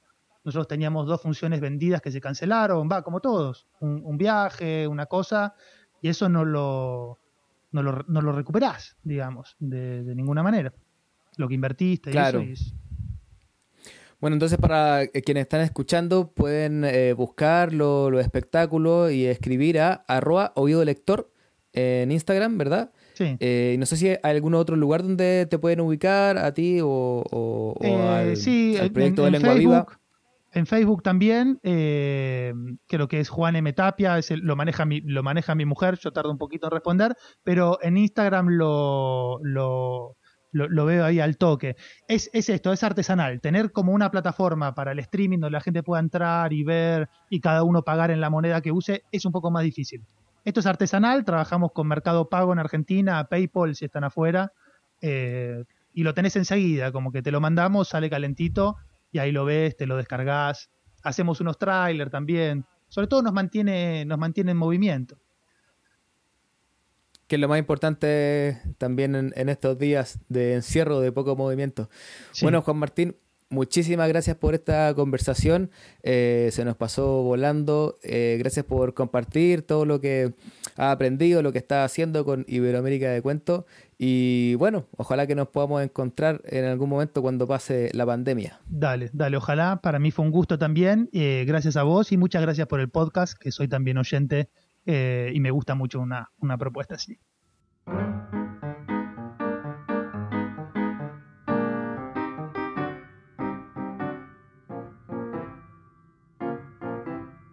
Bueno compañeros, ¿qué les ha parecido esta conversación?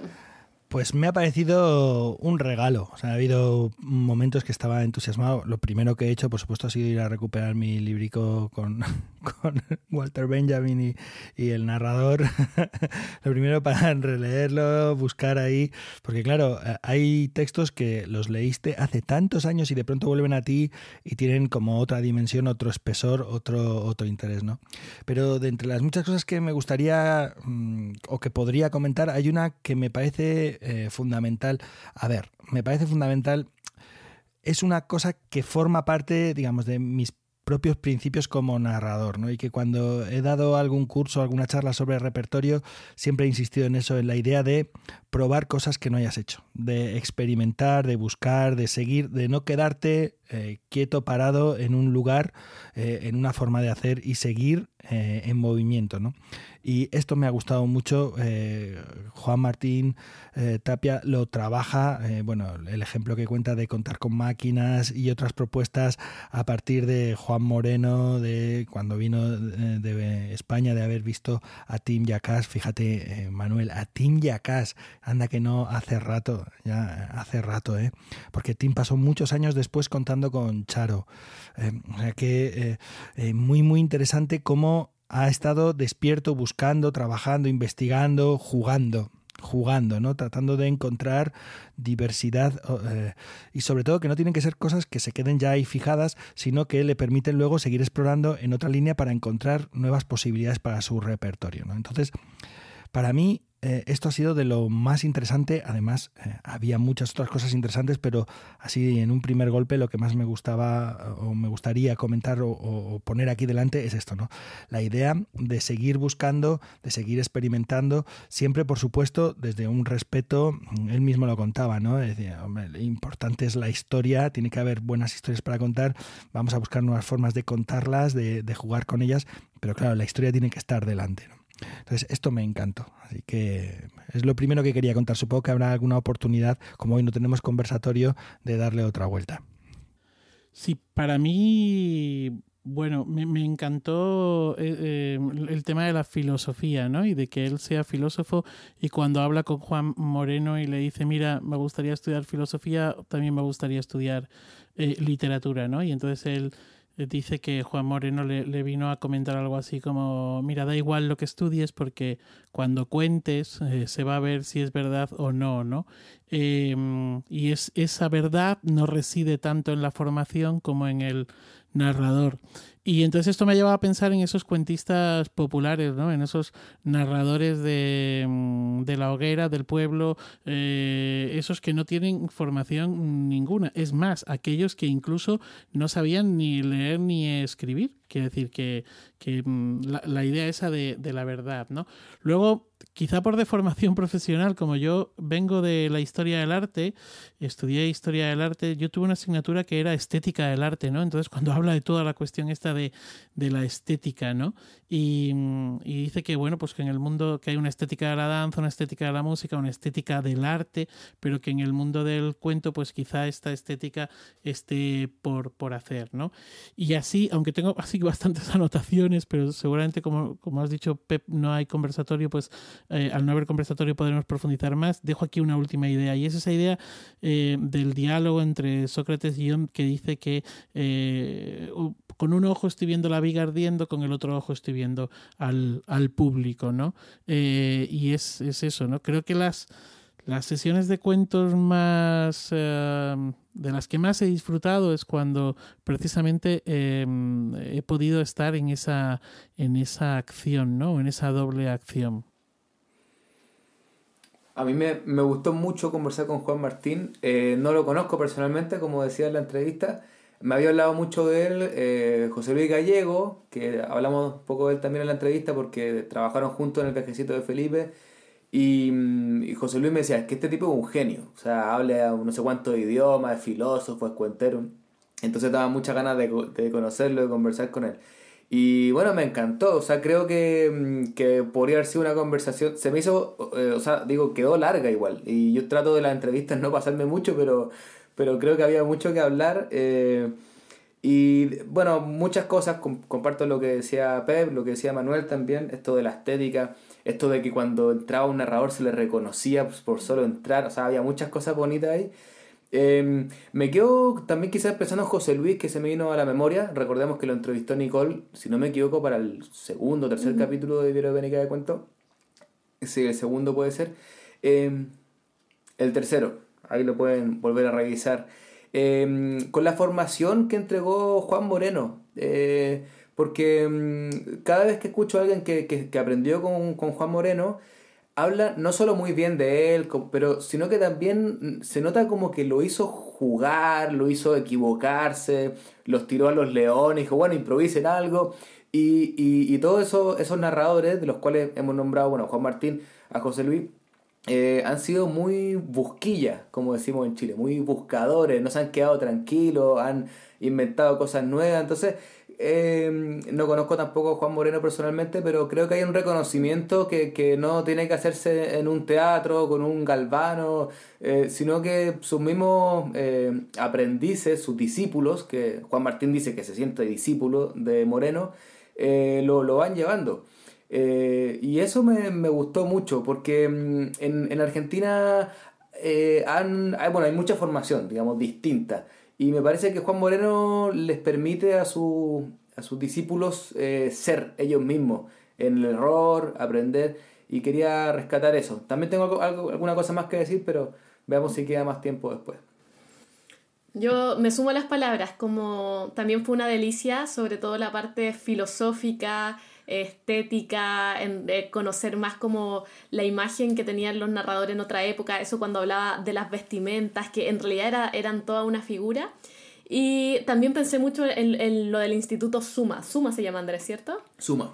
El Instituto Suma que ya creo que se empieza a parecer como, no sé, eh, un referente de, de, la formación de narración oral que tengo demasiadas ganas de también ver cuál era la profundización de la metodología, de como todos los métodos de enseñanza que eran un poco lo que nos contaban, pero que en realidad formaron a narradores como de gran nivel escénico y también de reflexión. Entonces eso eh, bueno, da, para mucho de, de valorar. Y eh, me quiero, quiero hablar específicamente de cuando habló del humor en la narración, porque al menos a mí me hizo reflexionar mucho, porque creo que cuando llegamos a la, narración, no sé si a ustedes les habrá pasado lo mismo, cuando uno recién llega a la narración ve eh, cuentos como humorísticos y uno intenta hacerlo porque uno piensa que es lo primero que puede atraer al público. Como el humor, empezar a ocupar a veces cuentos un poco simples o desde otra perspectiva, luego uno dice como, ah, no, eso era para comenzar y uno se va como por los cuentos más serios, como de otro nivel, pero cuando ya uno pasa esa etapa y creo que cuando ya llega a otro nivel de interacción con el público, vuelve a eso del humor, pero con otra reflexión y entendiendo los tópicos, por ejemplo, de los cuentos populares, como, eh, no sé, creo que el humor empieza a tener otro sentido, ya no es como lo simple, lo, lo básico para entretener, sino lo profundo de lo bien que le hace a la humanidad y de cómo el humor es parte también de la trama y de los conflictos de los cuentos. Bueno, estuve pensando mucho como en el tema del humor y en mis percepciones de los cuentos que tienen humor. Eh, eh, os voy a dar un poquito de envidia porque en el 2015 eh, o en el 16 estuve en el Instituto Suma con Juan Martín Tapia, estuve en una de sus clases de narración. estuvimos un ratito, iba con otros compañeros y otras compañeras, fuimos a, conocer a Juan Moreno, y pasamos un rato magnífico. Eh, en, la clase de narración les estaba poniendo ópera y estaban hablando sobre la estructura de la ópera y los cuentos.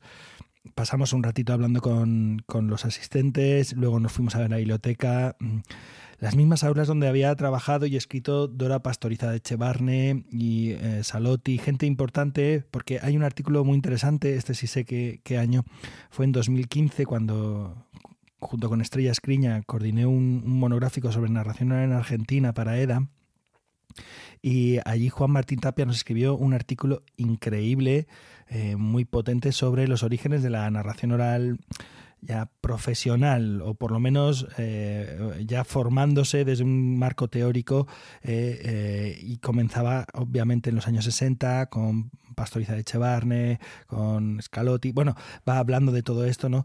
Y es un artículo muy completo que podéis, si queréis lo podemos enlazar en el, en el Facebook eh, o en Twitter, porque es bien, bien interesante, ¿no? Estuvimos allí, vimos la biblioteca del Suma, nos fuimos a cenar con Juan Moreno, bah, tengo fotos, lo pasamos muy bien, lo pasamos muy bien, fue magnífico. Yo diría que esto fue en el 16, estaba también Manuel de la Serna y bueno, a José Luis eh, sí que coincidí con él en el 15. No, en aquella ocasión eh, no pudo ser, estaría trabajando, bueno, ya sabéis.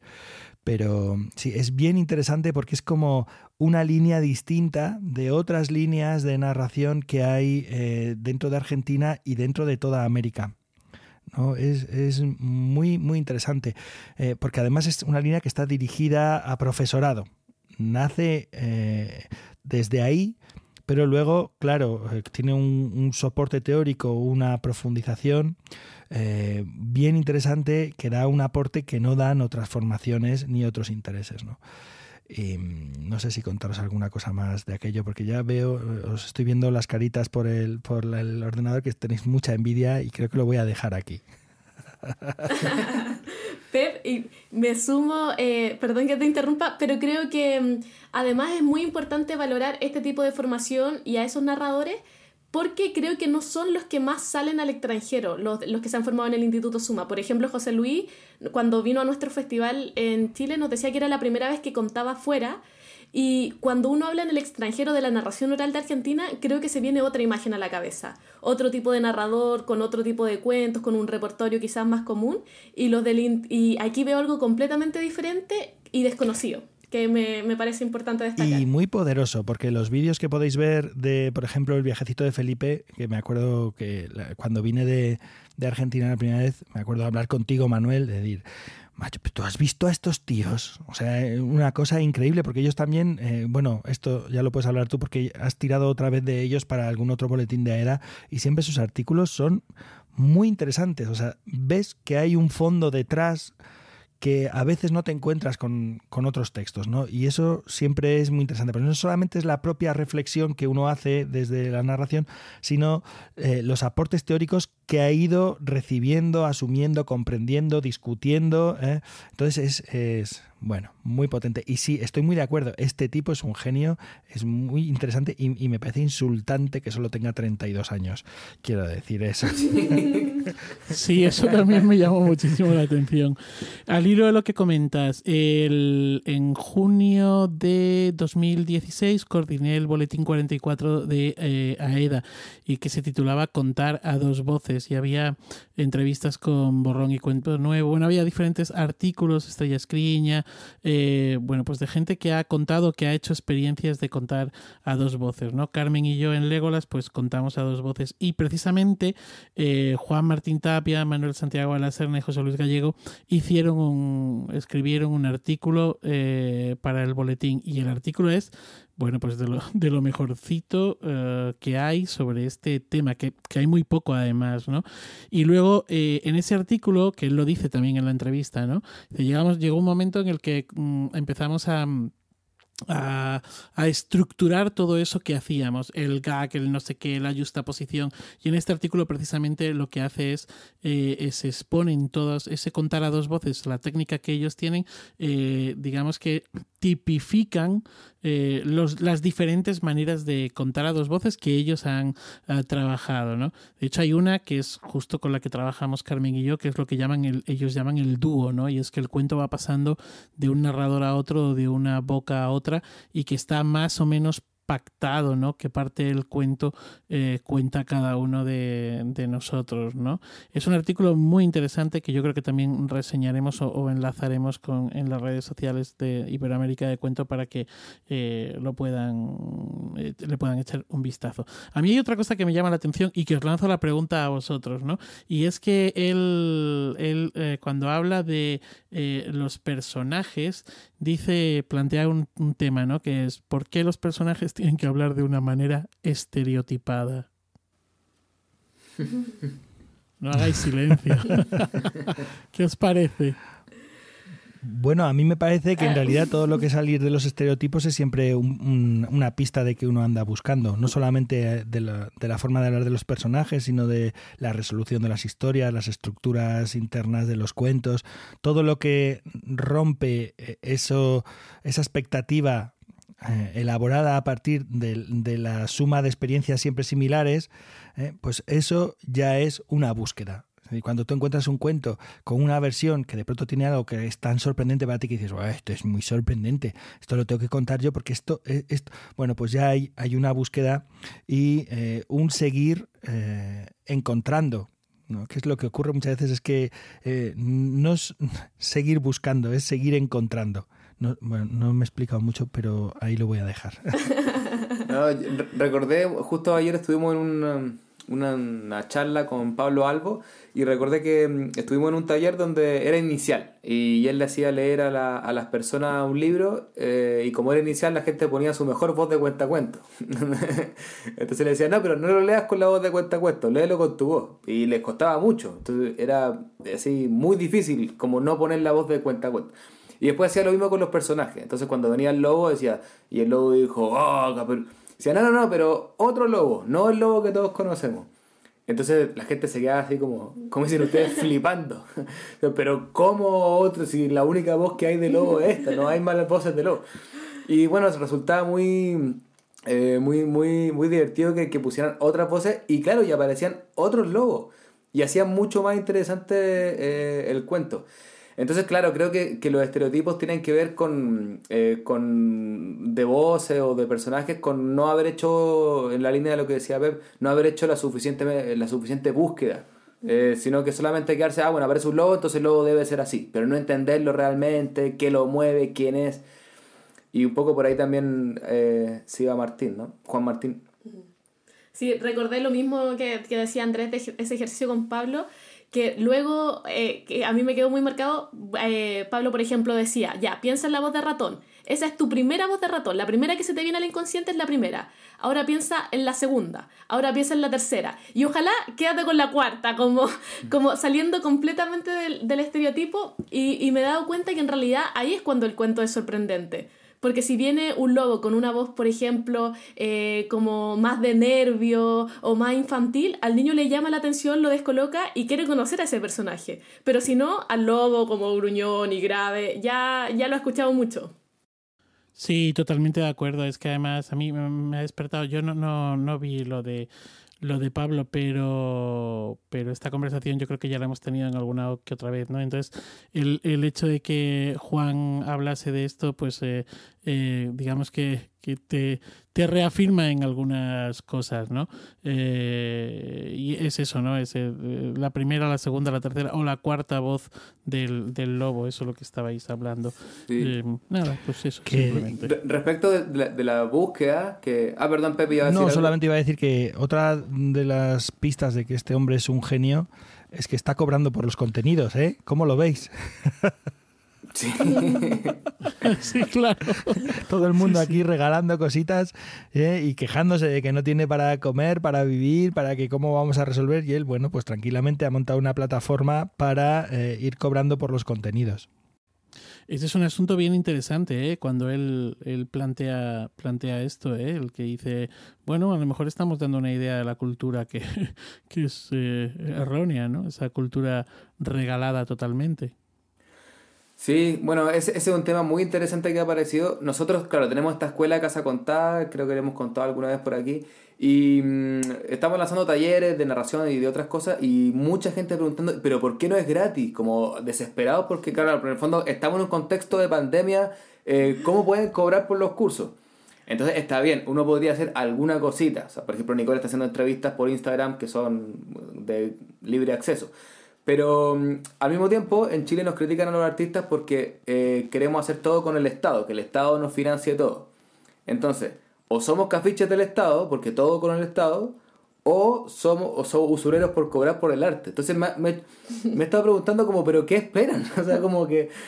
eh, y, y fue Que os muráis, lo que, os lo muráis ya todos, muertos. Sí, No han escrito hasta mercenarios de la cultura. Claro. Eh, entonces, bueno, ya, ya no, no, ya no, no, no, no es para entrar demasiado en eso. Aparte que es siempre la gente que escribe eso, ni siquiera se metería si es gratis. Es la gente que está aburrida en su casa y que, bueno, quiere alegar contra algo. La misma que comenta las noticias y... Bueno, eh, pero... eh, entonces, cu- cuando Juan Martín dice, bueno, pero estamos como... ¿por, ¿Por qué regalar el trabajo? Pongámosle un valor que no es muy alto. Creo que hablaba de algo de como de 3 dólares. eh, por poder acceder a algo que aparte te lo quedas para ti. O sea, es como comprar una, una película, como eh, que, te quedas con el DVD así para siempre. O sea, no es caro, te lo puedes quedar y sirve, te sirve para consultar. O sea, a mí me encantaría tener espectáculos que he visto grabados en una eh, eh, como filmoteca, una narroteca, no sé cómo se diría, donde podría ver, ah, este espectáculo me gustaría verlo de nuevo porque me recuerdo que aquí vi algo, sería algo maravilloso. Uno cuenta con la memoria solamente. Y mm, entonces, si es que nos estamos reinventando, o sea, eso podría ser una posibilidad. Yo me feliz vería un espectáculo bueno al día de una hora para ver algo o iría a buscar. Entonces, me parece muy interesante la, la propuesta de Juan Martín. Entiendo que, que no está todavía demasiado pulida, por lo que contaba, que está ahí como medio artesanal todavía, que está como... Pero es un camino y, y tendremos que buscarlo, porque si esto sigue así, eh, nuestra, eh, o sea, nuestro trabajo, que es ir a un colegio o a un teatro a contar, eh, no existe. No tenemos... O sea, o inventamos otra cosa o nos dedicamos a Yo otra estaba cosa. mirando... Aprovecho. ah, Perdona que te he cortado. No, no, es, es la misma línea que aprovecho de contarle a todos nuestros escuchas que en el capítulo de hoy habíamos decidido no tener conversatorio porque, bueno, teníamos unas entrevistas largas y todo, pero yo creo que por aquí también puede ir el conversatorio porque es muy Se atingente. nos va yendo hacia allá. que eh, yo he estado mirando algunas plataformas para alojar contenidos de pago, ¿no? Hay alguna que es eh, bien interesante como MyCoffee, que no sé si habéis visto que, por ejemplo, cuando hay un hilo bien interesante en Twitter, al final te dicen, bueno, y si quieres me invitas a un café, que tú puedes acceder ahí, pagas un café, pueden ser un, euro, un, dólar, unos céntimos, y entonces eso es un, ingreso que hay para esa persona que ha ofrecido ese contenido de acceso libre. Eh, y otra plataforma que es bien, bien interesante es Patreon. Eh, eh, donde eh, yo estuve ahí indagando y tal, y precisamente hay un compañero aquí que ya se ha abierto un perfil ahí y que él está haciendo funciones en abierto, pero digamos los patronos, los, la gente que quiere, pues puede suscribirse a Patreon y a lo mejor paga 2, 3, 5 euros al mes y de alguna forma está soportando esas funciones, sosteniendo esas funciones. ¿no? A mí me interesa Patreon en el sentido de que si tú eres patrono puedes acceder a contenidos que están ocultos para el resto.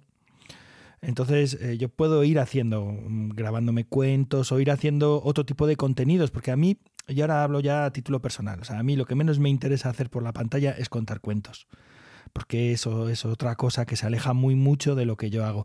Me apetece hacer otras cosas. O sea, si yo me pudiera grabar contando cuentos a un público, pues a lo mejor sí podría tener un cierto interés, si pudiera tener un cámara que hiciera eso bien hecho, podría tener un cierto interés como eh, de recuerdo de, eh, bueno, una proyección de lo que es una función de cuentos, esa en concreto, en ese contexto, ¿no? Eh, pero sí que hay muchos otros contenidos que, por ejemplo, yo tengo en abierto de artículos, de audios, etcétera, etcétera, que, podría ser bien interesante. ¿eh? Bueno, hay como una opinión, como un par de, pinceladas sobre este tema que me ha encantado también que lo sacara Juan Martín. Es que quizá ahora como estamos, eh, este es el 2020 y quizá el 2021, tendríamos que pensarlo como los años de la formación o de la creación. Pero quizás no van a ser los años de la presentación o de la función, ¿cierto? En toda la arte, o sea, en escritura, en teatro. Eh, estamos ahora aprovechar el tiempo para crear y para eh, formarse o formar los que tienen contenidos como para poder formar a otros. Em, porque me parece a mí, también a título personal, no tiene mucho sentido estar como querer mantener viva la tradición de contar cuentos en una forma que como, como que no es, o sea, es otra cosa, es un formato audiovisual, lo hablamos el capítulo pasado. Entonces, ¿qué es lo que creo que sí se puede hacer? Es, por ejemplo, buscar para que no muera la narración, porque así va a morir, o sea, esto no aguanta un, bueno, un rato, sí, vamos a estar, algunos festivales han empezado online, hablaremos de ello en, la agenda, pero no, no creo que aguante 10 años, suponiendo que esto sea para siempre, ¿vale? Por el peor caso.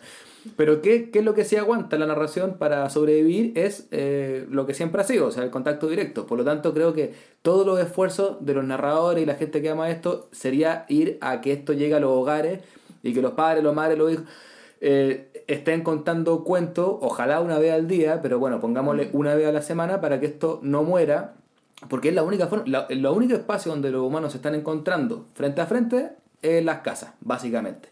Y en los hospitales también, qué sé yo, pero en las casas. Entonces, yo apuntaría los esfuerzos hacia allá en vez de hacer videos eh, que habrá gente que lo haga bien, pero la mayoría no somos audiovisuales, somos otra cosa. Estoy muy de acuerdo. He visto mucho el comentario como de que no hay que dejar que muera la narración como en este contexto, pero yo tampoco diría, Andrés, que así va a morir. Todo lo contrario, yo creo que en época de cuarentena y pandemia quizá va a revivir y más viva que nunca, porque si a un niño en la casa, como por el estar en la casa todo el día con su, su madre, por ejemplo, o su padre, para entretenerlo, le están contando historias todos los días, vamos a tener una generación de narradores en el futuro con reflexión, teoría, pensamiento, porque están teniendo otro tipo de educación en este momento y, que va a dar frutos. Pero hay que tener voluntad para contar y para escuchar y ahora mismo la competencia es enorme. Yo creo que de esto hablamos ya en el capítulo anterior, eh, pero me puedo imaginar perfectamente muchas casas donde el entretenimiento no van a ser contar o escuchar cuentos, sino que va a ser eh, ver series o Em, televisión o lo que sea, ¿no? Pero bueno, yo creo que ahí eh, hay una línea de trabajo bien interesante y estoy de acuerdo. Bueno, entonces vamos a continuar. Muy interesante la entrevista, pero debemos seguir y daremos paso a una de nuestras secciones favoritas, que es Historias de Cuento, conformada por historias, anécdotas y sucedidos enviados por nuestros colegas de distintos rincones del mundo. Y antes de escuchar estas anécdotas que nos han ido llegando, recuerden que nos pueden enviar su propio audio a nuestra cuenta ibdcuento.gmail.com.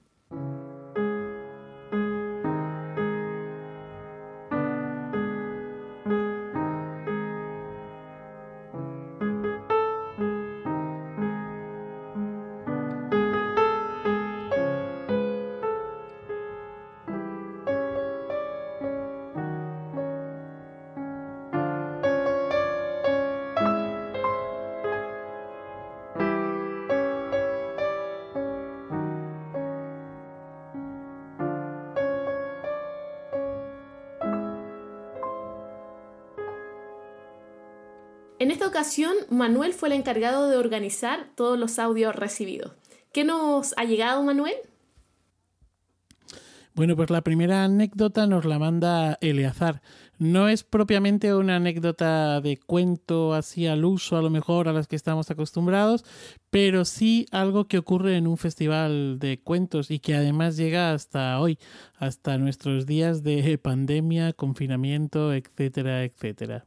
Esto que voy a contar no es una anécdota, pero es lo primero que me ha venido a la mente al pensar en las mil y una sesiones de cuentos que llevo vividas gracias a vosotros. Verás, desde hace unos cuantos años ya sabes que intento no perderme eh, la cita con los cuentos en Ávila y nunca me había quedado a la clausura hasta este año pasado que en una comida conocí al narrador que iba a clausurarla, al salmantino Fernando Saldaña. Eh, seguro que entenderás por qué no me lo pude perder. Joder, es mm, la nobleza castellana que tiene, la sencillez y sobre todo su cercanía hizo que al volver a casa le buscara como una loca en las redes para saber más cosas de él. Y qué sorpresa me llevé cuando comprobé que había sido el director de la Escuela de Circo de Santiago I en Salamanca. me asaltaron un montón de recuerdos de mi época comprometida y luchadora y de todo lo que había aprendido de la gente que trabajaba entonces en ese proyecto. Y ya hace demasiados años que no mantenemos ningún tipo de contacto. Así que seguí viendo vídeos de Fernando Saldaña en YouTube hasta eh, ver la magia que hacía, eh, todo lo que es capaz de hacer con una bolsa de plástico. Y una tarde, hace nada, pues la semana pasada, una tarde de este maldito encierro, le plagié, lo reconozco. Haced conmigo lo que queráis. Pero pillé una simple bolsa de plástico sin asas y un celo con los colores del arco iris, e hice reír a la más pequeña de esta comunidad de vecinos que después del aplauso a todos los que nos cuidan con su trabajo solemos eh, celebrar. Así que desde aquí, muchas gracias Fernanda. Hasta luego. Esther Muñiz, más conocida en redes y en el ámbito de la ilustración y el diseño gráfico como Cia May, nos cuenta la primera vez que escuchó contar cuentos para adultos. Ella dice que fue como una especie de rito de paso. Tuve una especie de rito de pasaje al mundo de los cuentos adultos. Es que imagino que como mucha gente, pues sí que me había escuchado cuentos de pequeña o no tan pequeña y sobre todo un baño de cuentos infantiles con mi hijo. Muy curiosamente, a él le dejaron de interesar los cuentos infantiles mucho antes que a mí. Eh, a mí sí que me gustaba seguir escuchándolo. Y, luego empecé también a, contarlos a veces. Pero creo que si había escuchado alguna vez cuentos para adultos, pues es casi por casualidad y me gustaban, pero no, no les había hecho mucho caso. Eh, y un día mi amiga Susana Deza dijo, eh, mañana, mañana te paso a recoger, eso, vístete, ponte elegante, que te paso a recoger, que vamos a ir a escuchar cuentos por la noche. Eran las sesiones que organizaba Legolas en la, eh, Corral Escondida, creo que se llamaba. Cada X tiempo pues hacía, no sé si una vez al mes, no recuerdo, hacía narración oral para adultos. Entonces, he sido incapaz de recordar eh, quién fue el narrador de, esa, de esa primera noche, pero sé que la primera la primera parte no, yo no, me parecían exactamente cuentos, o sea, como si fuesen chistes o anécdotas o comentarios muy rápidos, ¿no? Que bueno, no eran muy de mi estilo. Estaba divertido, yo estaba ahí a gusto, pues tomando una cervecita o tal, y, muy bien, pero no eran tanto de mi estilo.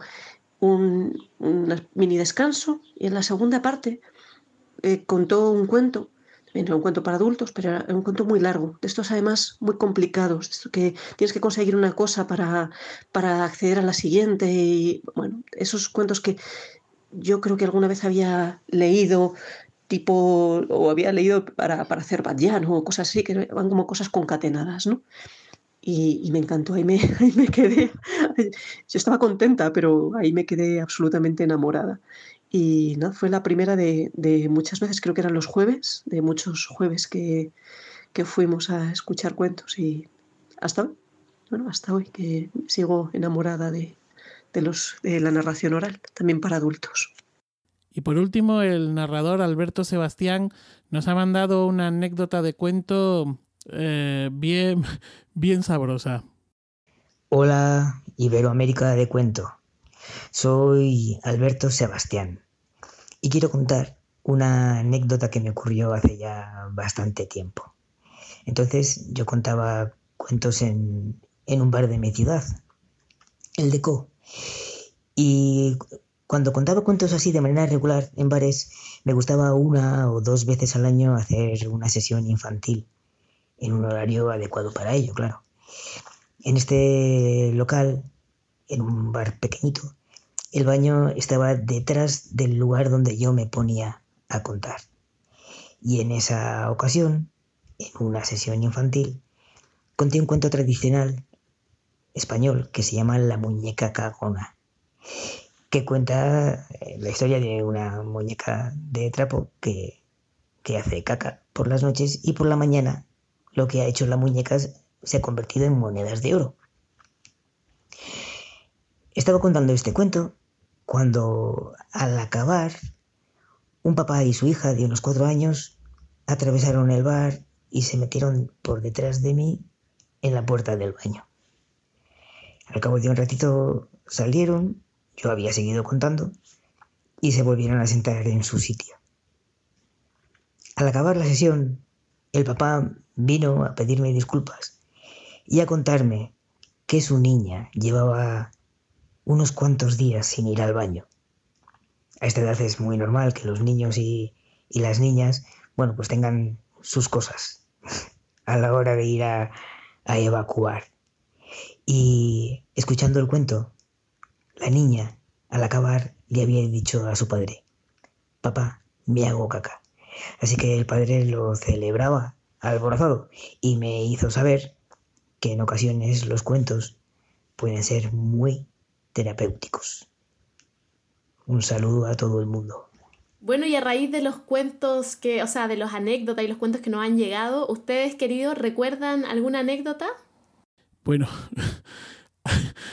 a, mí es que la de Alberto me ha parecido, bueno, me han, gustado las tres, pero que la de Alberto me ha parecido total y además me ha hecho recordar una bastante parecida. Estábamos Carmen y yo eh, contando cuentos en un colegio, em, en un, tenían un pequeño teatro, pero eh, se había, era una sesión organizada por el AMPA eh, del, del, colegio, ¿no? Por las mamás y los papás. Y entonces, bueno, pues era una convocatoria abierta, no controlaron el aforo y aquello se llenó, se llenó, estaban todos los pasillos llenos de gente. Em, bueno, era una barbaridad. Y entonces nosotros estábamos contando y de repente Carmen tenía la voz, ¿no? E, ella era la que estaba en este momento con el cuento y yo con, un como lo que decía Juan, ¿no? Un ojo en un sitio, un ojo en otro. Bueno, pues yo tenía un, un oído, una oreja en Carmen y de repente en la otra escucho, me hago pis.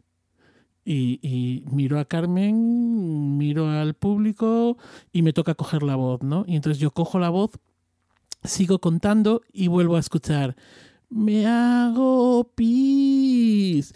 Y entonces yo, mientras que sigo contando, ya centro mis ojos en intentar localizar esa voz y de repente un nene pequeño, eh, cinco años, cuatro, cinco, seis a lo sumo, se levanta cogiéndose eh, la colilla, la pilila, eh, apretando con la mano, me mira y me dice, me hago pis.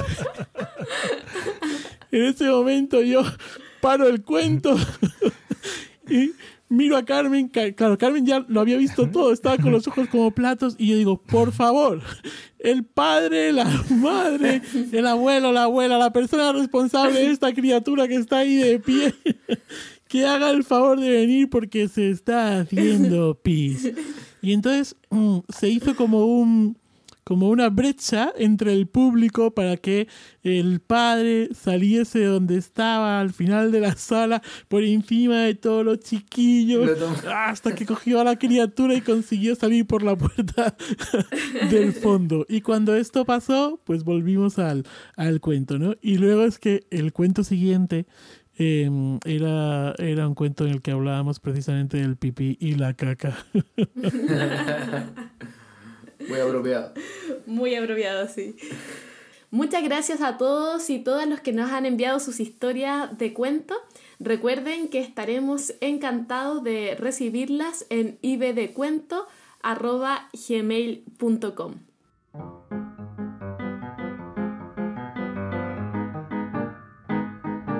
Este capítulo es un capítulo especial porque tuvimos una invitada muy generosa que nos acompañará con su voz en un reportaje en profundidad en donde nos cuenta de su experiencia y metodología en el trabajo de recopilación. Sandra Araguasp, antes de escucharte quiero agradecerte públicamente por todo este esfuerzo que has hecho desde Huesca en Aragón y a todos los invito a que puedan escuchar este trabajo que es realmente una joya. Soy Sandra Araguas, soy narradora profesional y también hago recopilación de tradición oral. Llevo desde el año 2000 haciendo diferentes trabajos de recopilación de tradición oral en la provincia de Huesca. Y es por esta causa por la que Bruno me pidió si podía hacer una colaboración con Iberoamérica de Cuentos para contaros un poquito cómo es el trabajo de recopilación, cómo me acerco a la gente mayor para, para recoger toda esa información que ellos todavía conservan. Eh, lo primero que tengo que deciros es el trabajo que hay que hacer antes de, ir a, la zona que ha sido seleccionada para hacer la recopilación de tradición oral. Hay un trabajo previo que es muy importante, que es el trabajo de documentación. Hay que hacer pues, primero un poco de investigación para saber si ya se ha hecho alguna otra cosa allí. Si ha sido así en ese caso, lo que hay que hacer es pues eh, leerla, revisarla para tener un poco idea de qué es lo que nos podemos encontrar. Aparte de eso, lo que hay que hacer también es buscar información sobre las fiestas, romerías, porque normalmente este tipo de festejos suelen tener muchos textos de tradición oral ligada a ellos y suele ser además también una manera eh, fácil de poder contactar con la gente. En cuanto a esto de contactar con la gente, es importante que antes de ir a entrevistar busquemos un mediador, un mediador que, que, nos va a ayudar a poder entrar en, en las casas y luego también es eh, gente de la zona, con lo cual a nosotros nos garantiza que pueda hacer también él un poco de selección antes de ir a acudir a un pueblo. Si lo que vamos a entrevistar es a alguien que nosotros conocemos, no hay ningún problema, pero claro, cuando por ejemplo me encargan subir a cualquier valle donde yo no conozco a nadie, pues es importante que contemos con estos mediadores. Cuando digo mediador, ¿a qué me refiero? Pues mediador suelen ser o bien alcaldes, concejales, pueden ser educadores que estén en la zona, pueden ser también gente de servicios sociales. Es un amplio abanico lo que podemos acudir allí, pero lo que sí que es importante es que ellos sí que tengan confianza con la gente de la zona y que cuando tú digas que vas de parte de ellos, pues la gente se sienta segura y te pueda abrir la puerta con tranquilidad. Cuando ya una vez estamos dentro de las casas, es importante que nos sentamos cercanos a ellos, porque esto va a hacer que la situación sea pues, más relajada y que todo sea mucho más fácil. Una de las cosas importantes antes de empezar a hacer el trabajo es dejar claro para qué es este trabajo, la finalidad que tiene y si está encargado por alguna institución, pues dejar muy claro quién son, para qué lo quieren en este trabajo, qué es lo que se va a hacer con él, para que la gente que entrevistemos entienda que no es algo que yo voy a ir a, a recoger allí y me lo voy a quedar para mi casa o si lo voy a utilizar y luego yo voy a sacar un beneficio. Entonces, es muy importante que desde el principio esto lo dejemos claro y que ellos vean cuál es esa finalidad. Uno de los momentos más críticos para mí normalmente suele ser justo el principio de la entrevista. Hace 20 años que hago recopilación de tradición oral y al principio no era tan exhaustiva como ahora. Ahora cada vez más se necesitan documentos, papeles, certificados y hay que dejarlo todo más claro. Así que antes tú llegabas a una casa y podías decir vengo a recoger tradición oral de parte del instituto tal y te abrían la puerta y no había ningún problema. Ahora se complica un poco más porque muchos quieren pues una protección de datos, hay que firmar papeles y la verdad es que esto no facilita mucho la, el inicio de la entrevista. Pero claro, hay que dejarlo todo bien atado antes de poder empezar para que sepan ellos qué se va a hacer con ese material y también que se queden los derechos fijados del material que se recoge. Así que aunque es la parte un poco más fea o más difícil, es importante hacerla bien. En cuanto ya podemos empezar la entrevista, una cosa que yo hago es que coloco la grabadora. Normalmente yo trabajo con grabadora, esto no lo he explicado. Yo trabajo con grabadora. Hay gente, hay gente que trabaja también con imagen. Trabajar con imagen, o sea, con una videocámara o con una cámara, para mí es más complicado. Se pierde un poquito la espontaneidad del texto oral, o sea, del, del momento, y se suelen sentir un poco más cohibidos. Hay que pensar que la gente que solemos entrevistar para este tipo de recopilaciones suele ser gente bastante mayor y no se sienten cómodos delante de las cámaras. Así que hasta ahora no me lo han exigido, yo siempre he intentado hacerlo solo con grabadora porque la verdad es que los resultados suelen ser para mi gusto mucho más buenos. En algún caso ha habido que hacer algún trabajo más específico y entonces lo que se ha hecho es primero hacer la entrevista oral con la grabadora y después ya con los textos seleccionados regresar a la casa para grabar en vídeo, para que se quede también la imagen. Es verdad que según qué textos pues eh, necesitan esos vídeos. Por ejemplo, si estamos grabando cancionero infantil y nos hacen un juego de palmas, pues claro, es importante que veamos cómo son los movimientos de las palmas para saber jugar a eso. Pero bueno, son casos más concretos y, yo creo que para la mayoría de los textos de tradición oral se pueden salvar. Por ejemplo, en el archivo de Navarra sí que se puede consultar mucha entrevista grabada. En el de en Rioja Archivo también se pueden ver grabados. En Aragón se tiende más a hacer solo con el audio.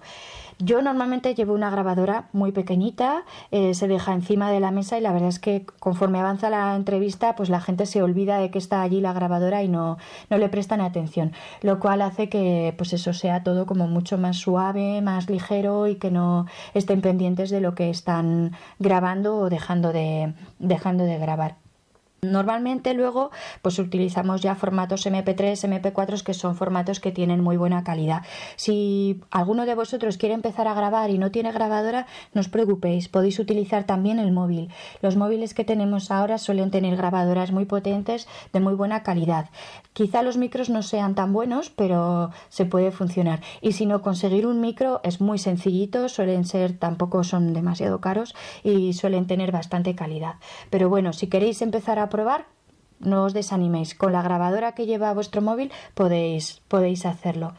Y una vez que empezamos ya a grabar, yo siempre eh, dejo grabado al inicio de la entrevista los datos del informante. Normalmente en los papeles que hay que recoger se suele anotar, pero yo enchufo ya la grabadora y dejo al inicio de la grabación ya el nombre.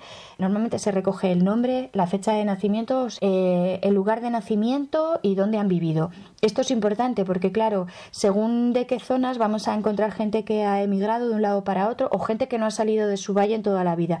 Y esto es importante porque según el contacto que hayan tenido o hayan dejado de tener, pues sus experiencias estarán marcadas de una manera o de otra.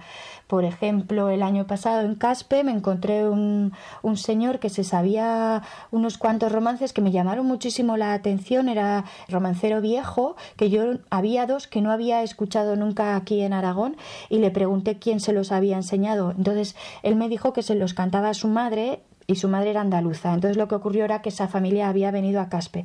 Entonces es importante saber dónde han nacido, dónde han vivido, precisamente por, por establecer un poco de dónde es el origen y la influencia que puedan tener de un lado o de otro. Así que, como digo, hay que apuntar eh, el nombre completo, la fecha de nacimiento, los años que tienen, el lugar y dónde viven. Nosotros aquí en Aragón hay otro dato más que se recoge, que es el, nombre de la casa. Eh, nuestros pueblos son pueblos pequeños, puede haber pueblos de 15 o 20 casas, se conocen todos los vecinos y a la gente normalmente no solo la conocen por su nombre y apellido, sino que lo habitual es que a ti en el pueblo no te llame por tu nombre y tu apellido, sino que te llame por tu nombre y el nombre de tu casa. Entonces, Todas las casas tienen un nombre. Yo, por ejemplo, soy Sandra de Casa Anchomigo. Pero cuando yo digo Sandra de Casa Anchomigo, la gente me conoce a mí y conoce también cómo es mi casa, el estatus social que hay, conocen a toda mi familia, saben las tierras que tengo, el huerto, si tengo huerta grande o huerta pequeña, los animales que había en esa casa y por acordarse se acuerdan hasta de cómo era la abuela. Así que el nombre de la casa en estos pueblos es muy importante porque hace también una descripción social de cómo son eh, las personas que pertenecen a, esa casa y por eso se recoge. Además de que etimológicamente es muy interesante porque se conservan muchas palabras en, en aragonés a la hora de empezar las entrevistas, eh, tú no puedes empezar directamente diciendo, a ver, cuénteme usted un cuento.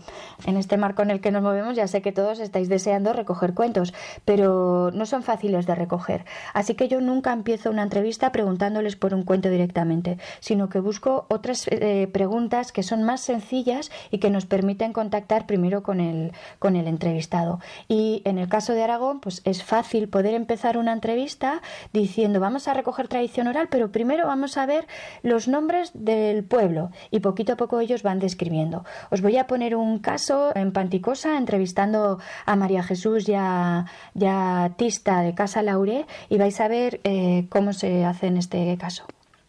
Bueno, espera, primero, dime el nombre, el nombre de la casa tuya y los años. ¿Y los años míos? Sí. Casa Laure y 77 años. ¿Y es Bautista Puello? Bautista Puello Val. Val. Val. con V o con, con v? Con V. de Valle. De Valle. Mm. Porque espera, primero, ¿cuántos barrios? ¿Dos? Dos. Dos, ¿cómo se llama? No, hay más barrios. Ahí está el barrio La Cruz. Pero primero empieza por Ubico. Que nosotros somos de Robico. Sí, ya grabado, ¿no? Ya está, ya está grabando. Espera, que ah. lo probamos. Ya, como después se le quita lo que quieren, que es lo que ve que no está bien. Luego lo, lo podemos. Cinco cantones: San Salvador, San Pedro, San Juan y luego Santa María. Santa María, la de la iglesia, la de la Asunción de ahora. Que había muchas bebacasas que tenían dentro un, como un oratorio. una capilleta. Una capilleta pequeña, sí. Y te el santo para para que lo resguardara. Y en, las, las, monjas también había... De los maleficios. ¿Pero eso era dentro del, del, mismo pueblo? Sí, sí, dentro de las casas, sí. Y la de San Juan eh, había sido, pero que ahora no son ya campos que los han quitado en San Pedro, todo eso, y que ha habido... Con el paso de los tiempos ha desaparecido todo. A ver si nos acordamos esa palabra. Que en San Pedro eh, tenemos nosotros tenemos, tenemos un campo y cuando ibais a dallar salía del hueso de los de antes. Sí, sí. Claro. Había y, por, y, por, la noche refle, como iluminaban, ¿no? Sí, pero, Santa María pero a, cualquier momento te salía un hueso. A ver, Tista, pues dime los nombres de las casas mientras. Venga, pues vamos a empezar por Abico. Pues estaba Casa Laure, que era la mía, Torrullo, está escrita, Casa Mallatas, Millé, Casa Maestro, Casa Verges, Casa Celedonia, Casa Epifanio y Casa La Peña. Y Casa Martón. Y eso ya se puede. Y, y me un dicho que decían entre, entre Pesico, Pelaire y Martón, crucificaron a Cristo en la bodega Catarrón. Son de esas casas de allí que me muchos dichos. Como podéis ver en este caso es un buen recurso empezar preguntando por las casas. Aquí la verdad es que da bastante juego, se relajan, es una cosa que ellos conocen muy bien. Cuando vas a entrevistarlos están así un poco nerviosos siempre porque no saben muy bien qué les vas a preguntar y empezar con este tipo de temas facilita muchísimo. Una cosa interesante que se ve también en este fragmento es que vais a ver que ellos mismos siguen hablando de cosas. Yo cuando ahora escucho entrevistas que hice hace 15, 18 o las primeras que hice hace 20 años me horrorizo por lo que hablo. Hablo muchísimo y sin darme cuenta cortaba muchas veces cosas que los informantes me iban contando. Ahora intento morderme la lengua, les dejo sobre todo hablar a ellos y vais a ver cómo poco a poco ellos van enlazando una historia con otra. Igual que aquí ha pasado que con los nombres de las casas ha salido un dicho que había. Y esto es algo muy interesante que tiene que aprender el buen entrevistador, a no interrumpir y a dejar que ellos sean los que poco a poco te vayan contando todas estas historias. Ya sé, fuera de Aragón a lo mejor es más difícil preguntar por las casas. Hay otros temas con los que podéis empezar las entrevistas. Uno, por ejemplo, muy sencillo es preguntar por las fiestas o por las romerías. Y como hemos dicho antes, son, son momentos del año que tienen mucha vida social y por lo tanto también aparecían muchos textos orales que podemos recopilar. Os voy a poner otro fragmento y vamos a ver dos cosas a la vez. En este caso es una entrevista que hice hace cinco años en Santa Eulalia de Gallego, que son a las mujeres del pueblo. En total creo que estaban ocho mujeres. Y es muy complicado entrevistar a tanta gente. Así que yo empecé con una pregunta muy sencilla, pero claro, allí sí que hay que estar bien atento para que no se pisen unas a las otras y podamos entender bien toda la información que nos dan. Bueno, pues empezamos antes de la merienda o empezamos primero. Venga, mientras, ¿va? vale, a ver, contarme, ¿cuándo eran las fiestas aquí en Santa Eulalia? ¿O cuándo son? Ah, la, era el patrón San Roque el 16 de agosto. ¿Y esas eran las fiestas grandes o las pequeñas? esa era pequeña, no, era pequeña. Antes era grande. La de Santa Eulalia era más grande que la de San Roque. Sí, Que duraban ocho días. En invierno. ¿Y cuándo, qué fecha eran? El 10 de diciembre. El 10 de diciembre. ¿Y duraban ocho días? Entre pitos y flautas, la Inmaculada, Santa Lucía, ocho días. ¿Y hace cuántos años de eso? Hombre, yo ya no me acuerdo, pero eran los grandes y Santo que era fiesta chiquita. Yo siempre oía decir. Una vez que ya hemos empezado la entrevista y tenemos cómodo al informante o a los informantes, es hora de ir dirigiendo ya un poquito más nuestra investigación. Como sabéis, el mundo de tradición oral se divide en tres grandes apartados. El primero es la narrativa, donde están los relatos ficticios, donde podríamos encontrar los cuentos, eh, chistes y chascarrillos, y luego los relatos verídicos, que es donde encontramos mitos, leyendas, la historia oral y donde tenemos también un apartado muy grande que son los etnotextos. Así nos va sonar mucho, pero si yo os digo historias de vida, pues podemos entender todos de qué es lo que estamos hablando. Un segundo gran apartado de lo que es la tradición oral es el cancionero. Y en el cancionero hay dos divisiones muy grandes. Una es lo que es el cancionero religioso y otro es el cancionero profano. En el cancionero religioso pues encontramos desde cuplillas, auroras y rosarios, encontramos oraciones, por supuesto también encontramos cantos de primera comunión, cantos de Navidad, etcétera. Y luego en lo que es el cancionero profano tendríamos pues una parte que es el cancionero infantil con todos los juegos, juegos de manos, de comba, de corro, del escondite, de paseillos. Luego tenemos también, por ejemplo, tracas, canciones para, para rifar. Otra parte son las coplas, coplillas y jotas. Y luego tendríamos lo que es el romancero, que también está dividido en romancero religioso y romancero profano. Y también incluso hay divisiones de adulto e infantil. Aparte de este gran apartado del cancionero, tendríamos también lo que son los géneros menores. Géneros menores no porque tengan menos importancia, sino por su brevedad. Y allí es donde encontramos adivinanzas, trabalenguas, refraneros, dichos y fraseologías. En ocasiones, cuando yo encuentro informantes un poco fríos o difíciles de entrar, lo que hago es pues entrarles con adivinanzas, entrarles con refranes o entrarles incluso con juegos infantiles, porque esto, como digo, son temas más cortitos, más sencillos y ellos como que se sueltan. Bueno, más cosas de los críos. ¿Se acuerdan de juegos que les hicieran a los críos de las manos Sí. o cosas? Este a, pide ver, pan. a ver, a ver, todos a la vez no. A ver, empieza. Este pide pan, este que no hay, este que no empremos, al revés, este pide pan, este que no hay, este que no empremos, este que mañana amasaremos, y, ese este otro. gorrín gorrín de San Martín cierra la puerta y se va a dormir. no todo el mundo sabe de todo. Hay gente que puede ser muy buena para recordar refranes, pero no conocer ningún romance. O, por ejemplo, puede acordarse del inicio de un cuento, pero en cambio sabe un montón de coplas. Así que lo que tenemos que descubrir es dónde está la fortaleza de ese entrevistado. ¿Qué es lo que más recuerda? En la actualidad cada vez me cuesta más encontrar cuentos maravillosos. Hay que tener en cuenta que son cuentos largos, elaborados y la gente cada vez los cuenta menos. Por eso es difícil encontrarlos, pero sí que encontramos otro tipo de cuentos. Hay cuentos más cortitos o que son más conocidos y que siguen todavía muy vivos. Por supuesto, os van a contar en muchos sitios los siete cabritillos, incluso muchas veces te dicen sí, el de Blancanieves, pero ya ni lo cuentan, porque como ya sabe que todo el mundo lo conoce, ya ni lo cuentan. Pero vamos a encontrar también cuentos de lobos y rabosas, el gallo quirico, por ejemplo, es un cuento que se encuentra muchísimo, y mi experiencia me dice que la gente que normalmente llega si le preguntas por cuentos casi no hay ni que tocar. Ellos directamente ya los van a ir sacando poco a poco. Y en ocasiones lo que ocurre es que tienen cuentos en la memoria pero que han olvidado. Recuerdan un trozo pero no recuerdan el final y hay que ir ayudándolos un poco a que los cuenten. Yo a veces lo que hago es que empiezo a preguntar por las cosas básicas del cuento. Por ejemplo, les digo, ¿usted se acuerda de un cuento de brujas que decía que había un gato y una mula y que no sé qué pasaba en Nochebuena? Y entonces ellos van recordando y sacan de la memoria aquel cuento que tenían escondido. O les preguntas, por ejemplo, ¿y aquí no contaban eso de la casera que no sé qué le pasaba con las tenacetas del fuego que no las encontraba?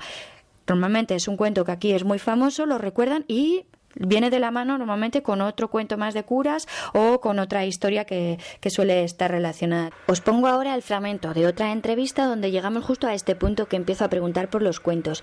Ella ya lo había nombrado de antes. Yo llevaba un cuaderno que siempre llevo y me voy apuntando las cosas que van soltando pero que no terminan de contar para luego poder reconducirlo y volver a recordárselo.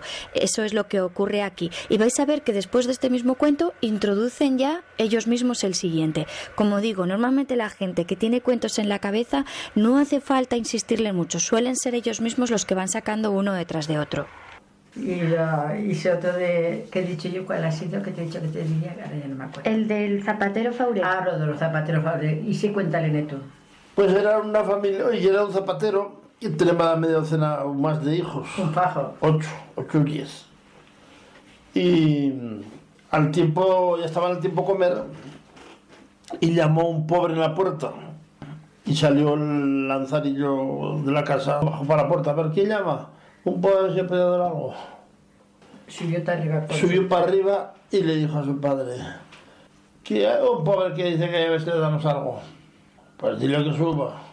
Baja para abajo y le dice, que me ha dicho mi padre que si baja con el tirapié, el tirapié la hizo de pegar, le va a poner un cuerpo guapo.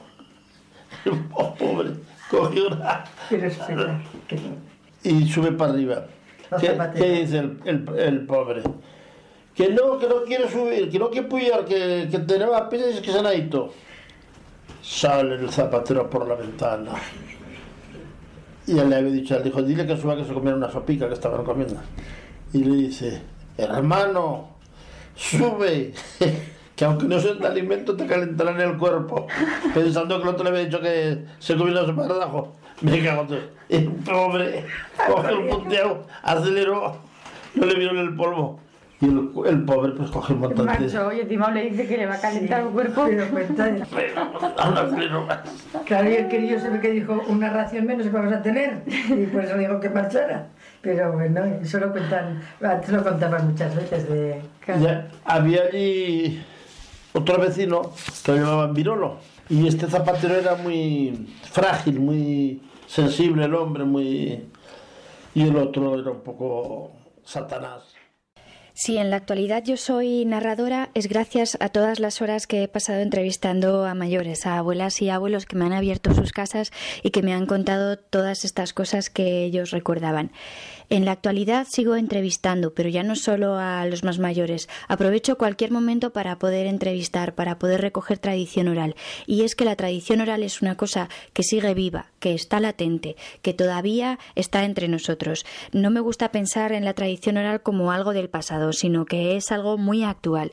De hecho, cuando voy a colegios, en muchos de ellos cuento adivinanzas, cuento trabalenguas y suelo retar a los niños y niñas, a las profesoras, a los maestros, a que ellos también me cuenten y saco la grabadora y cuando encuentro cosas nuevas también las grabo. Probar, veréis que la tradición oral está muy viva alrededor vuestro.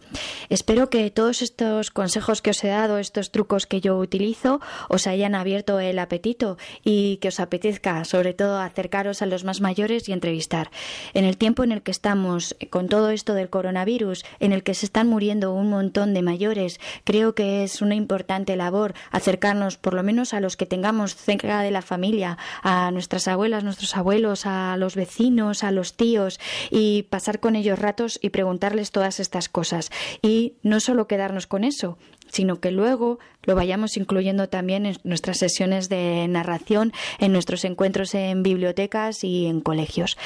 Ojalá todos os animéis, o por lo menos unos cuantos, a recoger tradición oral y a tenerla muy presente cada día. Para terminar, os dejo un ratito de adivinanzas, de esos géneros menores, sencillitos y fáciles. Un rato compartido con Pilar en Ayerbe, una de las grandes narradoras que me he encontrado en este camino.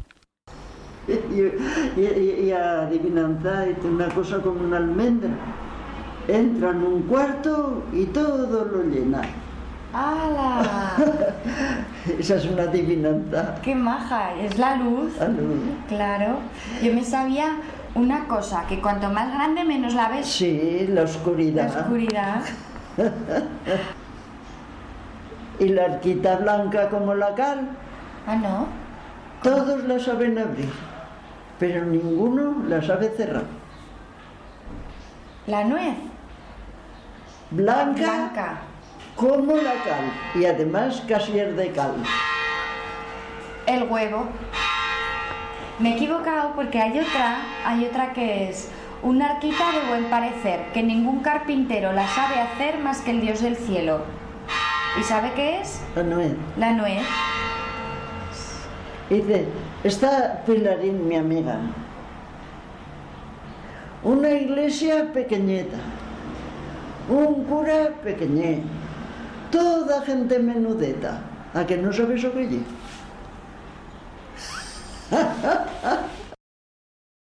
Un reportaje completísimo. ¿Algo que comentar, compañeros? Eh, a mí me encantó, me lo disfruté, estuve dentro de la casa ahí, eh, no recuerdo los nombres, pero esas casas con nombre de Aragón, eh, me lo disfruté mucho, creo que es eh, muy ilustrativo. O sea, esto de este, reportaje de media hora de Sandra tendrían que escucharlo todas las personas que quieran hacer recopilación en cualquier parte del mundo. Eh, yo no sé si las carreras, por ejemplo, de antropología, que a lo mejor, o quizá en algunos cursos de filología, a lo mejor hay algo de esto, pero que yo sepa, no sé, no nadie te enseña a recopilar. No sé si después me cuentan si es que hay, conocen algún caso. Entonces esto es como oro. O sea, siempre nosotros con Nicole recopilamos historias de barrio sobre todo. Algo muy distinto, pero esto como que nos viene ya demasiado bien. Eh, quería comentar que me acordé de, con todo lo que decía de la importancia, que creo que es lo más bonito de, de generar confianza, de no partir directo, bueno, cuénteme un cuento, sino que ir buscando.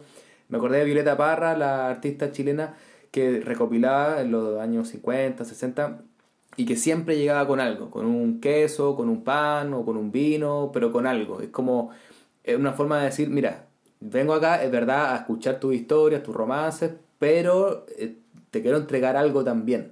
Eh, y eso me, parece bien, bien importante.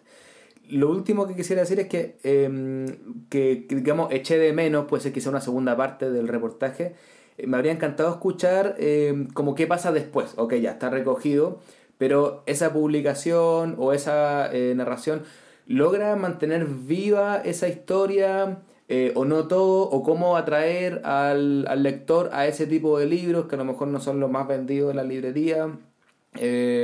o cómo se hace esa, esa, ese trabajo, se respetan o no, porque sé que hay diferencias, las licencias como eh, lingüística, ortográfica, se mantiene el habla o no, se tiene que ir haciendo una edición crítica explicando a qué se refería. Eso me habría encantado conocerlo también, claro, eh, ya era un reportaje bien extenso, pero creo que puede quedar pendiente. Bueno, yo decir que en alguna ocasión con Pep, cuando nos hemos visto alrededor de un vino o, charlando con hemos hablado de, Iberoamérica de cuento eh, siempre hemos eh, dicho que cuando esto acabe cuando si algún día acaba Iberoamérica de cuento que mm, habremos dejado eh, toda una serie de perlas ¿no? de, de tesoros mm, grabados ahí y precisamente este es uno de esos tesoros, una de esas eh, perlas, ¿no?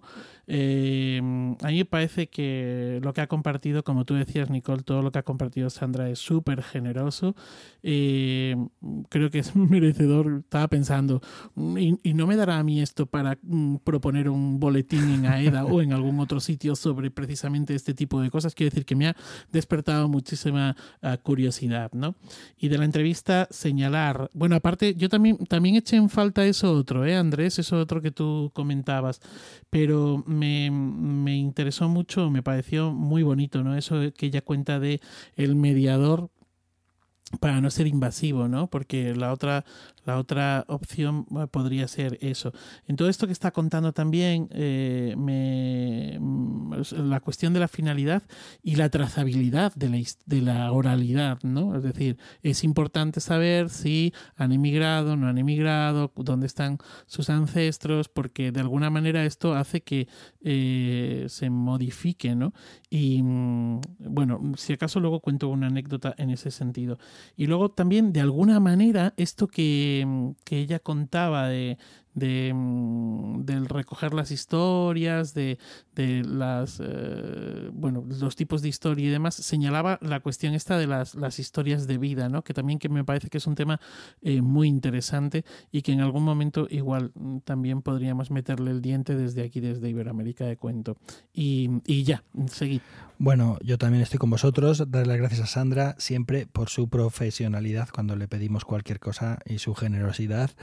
Y bueno, eh, no hay más que volver a hablar con ella y preguntarle, oye, ¿y luego qué? ¿No? ¿Cómo sigue la segunda parte? Seguro que lo sabe. a ver, a ver qué se cuenta.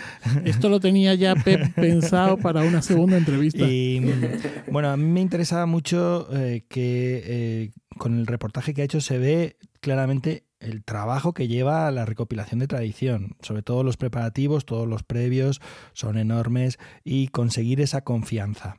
Eh, eh, tiene un mérito increíble. Yo no sé si habéis probado alguna vez a recoger tradición.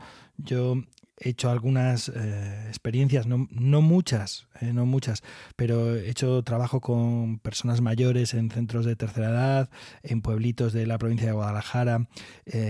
Pero lo mejor, lo mejor fue en Azuqueca, precisamente con un grupo con el que estuve seis meses. Un grupo que nos reuníamos de todas las edades, una vez a la semana, eh, para ir grabando. Entonces eh, hacíamos vídeos, audios, de todo. Y llegó un momento que efectivamente éramos un grupo con una confianza que ya cualquier cosa nadie tenía como pudor para ir soltando eh, los temas, porque había algunos temas que eran más complicados, más complejos de contar o más vergonzantes o más olvidados. ¿no? Entonces ahí había mm, un ámbito cómodo para contar.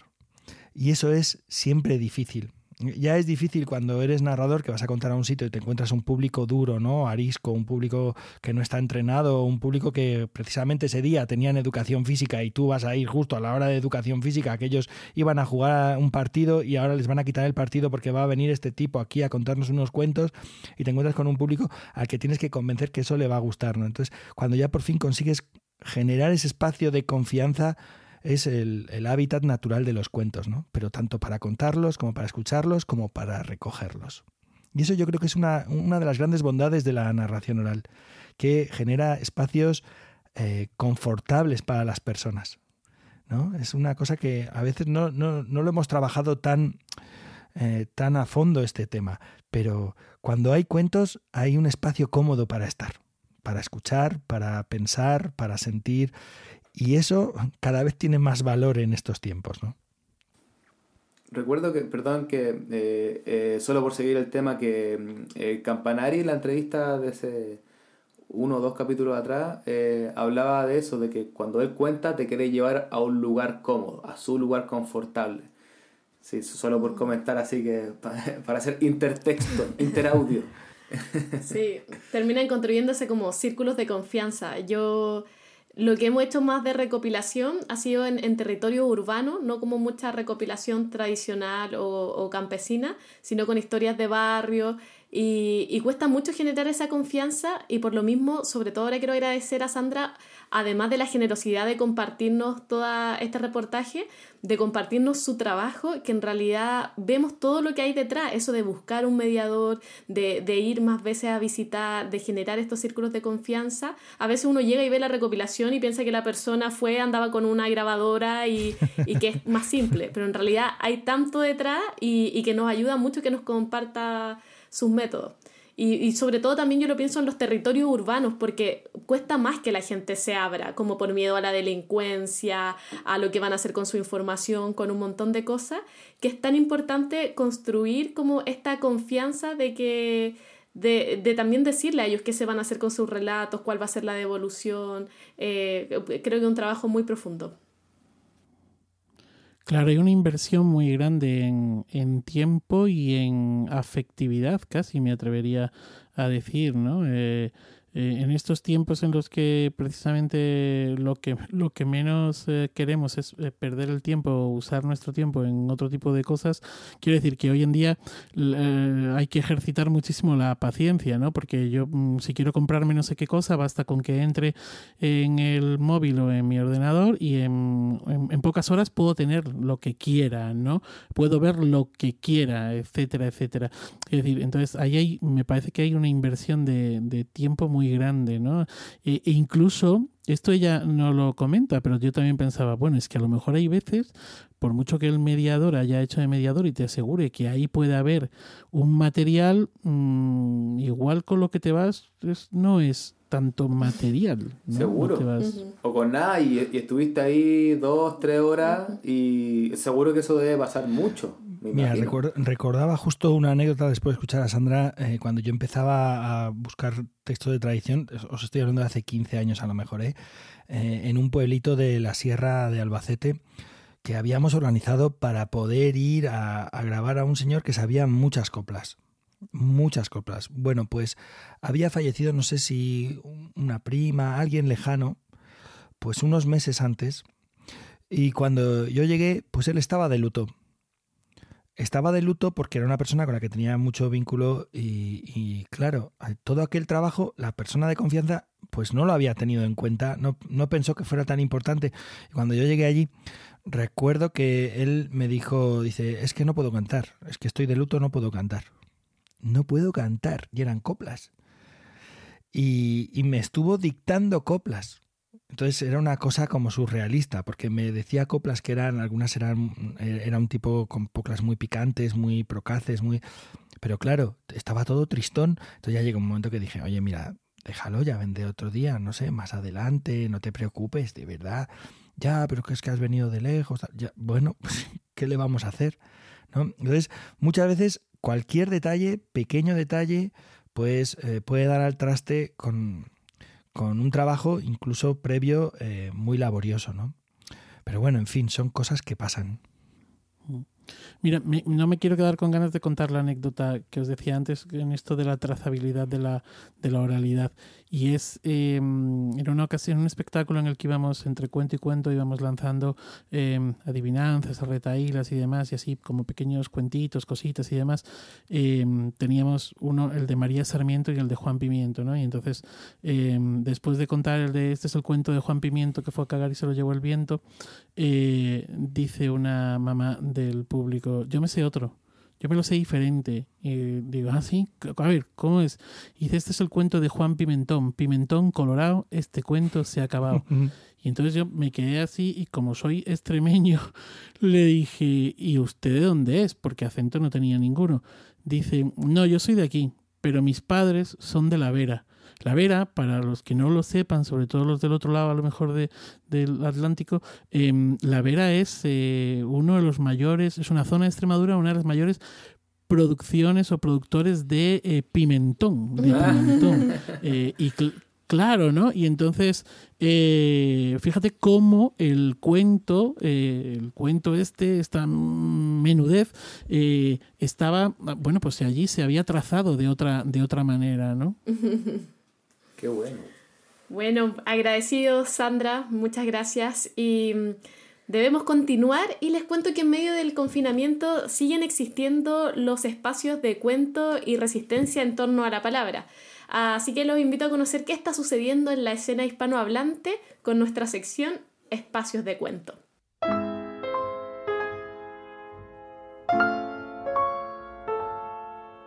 ¿Qué nos traen para la agenda, compañeros? Bueno, yo quería contarles así, eh, no demasiado detallado, pero mm, que hay muchos festivales y espacios que se están pasando al modo online en estos días. Por ejemplo, en Argentina, eh, la Escuela de Cuentería está haciendo un ciclo de espectáculos de narración oral online, coordinado por Claudio Ledesma, que es nuestro eh, narrador invitado del capítulo de hoy, y con narradores, con alumnos, y esto se llama El Fogón Virtual, y lo encuentran ahí si lo buscan por Facebook como El Fogón Virtual de los Cuentos.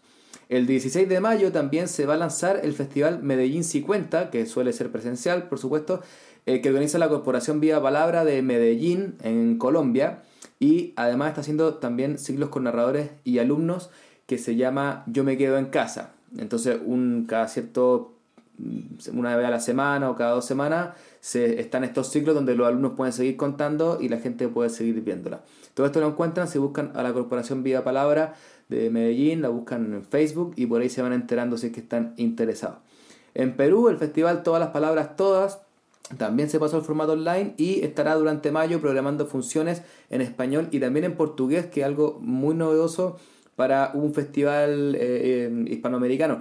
Y esto quizá pienso tiene que ver con que, claro, a lo mejor no te vale traer a tres narradores de Brasil o de Portugal a tu festival porque, bueno, se va a aprovechar muy poco, pero si está online y no estás pagando ese, ese billete, vale mucho la pena. Bueno, una de las cosas buenas que puede traer el, este confinamiento.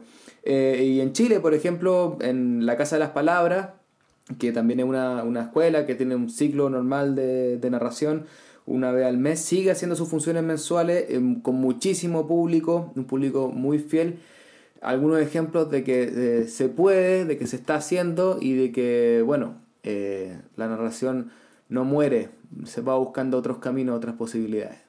Yo les traigo una actividad que a nosotros nos tiene contentísimos, chochos, como decimos aquí en Chile, con, con el corazón rebosando de alegría, y es que estamos realizando el Seminario Internacional de Narración Oral online. Eh, una instancia en donde seis narradores eh, de una muy destacada trayectoria y de habla hispana están ofreciendo clases magistrales sobre diferentes temas. En cada sesión el narrador o narradora cuenta un cuento, luego expone con espacio para intercambio de preguntas y diálogo eh, con los asistentes y así hemos podido reflexionar sobre ya dos temas. El sábado 2 de mayo estuvo Ana Griot en donde habló de la tradición oral, las estructuras, temas y motivos y recién ayer estuvo, sábado 9 de mayo estuvo Pablo Albo con la narración oral, arte y oficio. Y todavía quedan cuatro ciclos más. El próximo sábado 16 de mayo estará Patty Mix con la preparación de un cuento como proceso dialógico. El sábado 23 de mayo estará Carolina Rueda de Colombia con la escena del cuento. Luego el sábado 30 estará aquí nuestro querido Pep Bruno con, eh, con la conferencia que contamos del repertorio de la narración oral.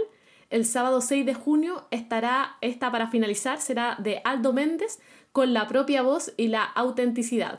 Así que si a alguno le interesa, puede seguir sumando, eh, eh, sumándose a las conferencias que, está, que, faltan y nos pueden escribir a contacto arroba casacontada.cl o en la web casacontada.cl slash tienda, ahí está toda la información del seminario y en realidad les contaba que estamos muy contentos porque tenemos a gente de un montón de países, de acá de Colombia, México, Uruguay, Paraguay, Brasil, de España, Italia, Bélgica, Suiza.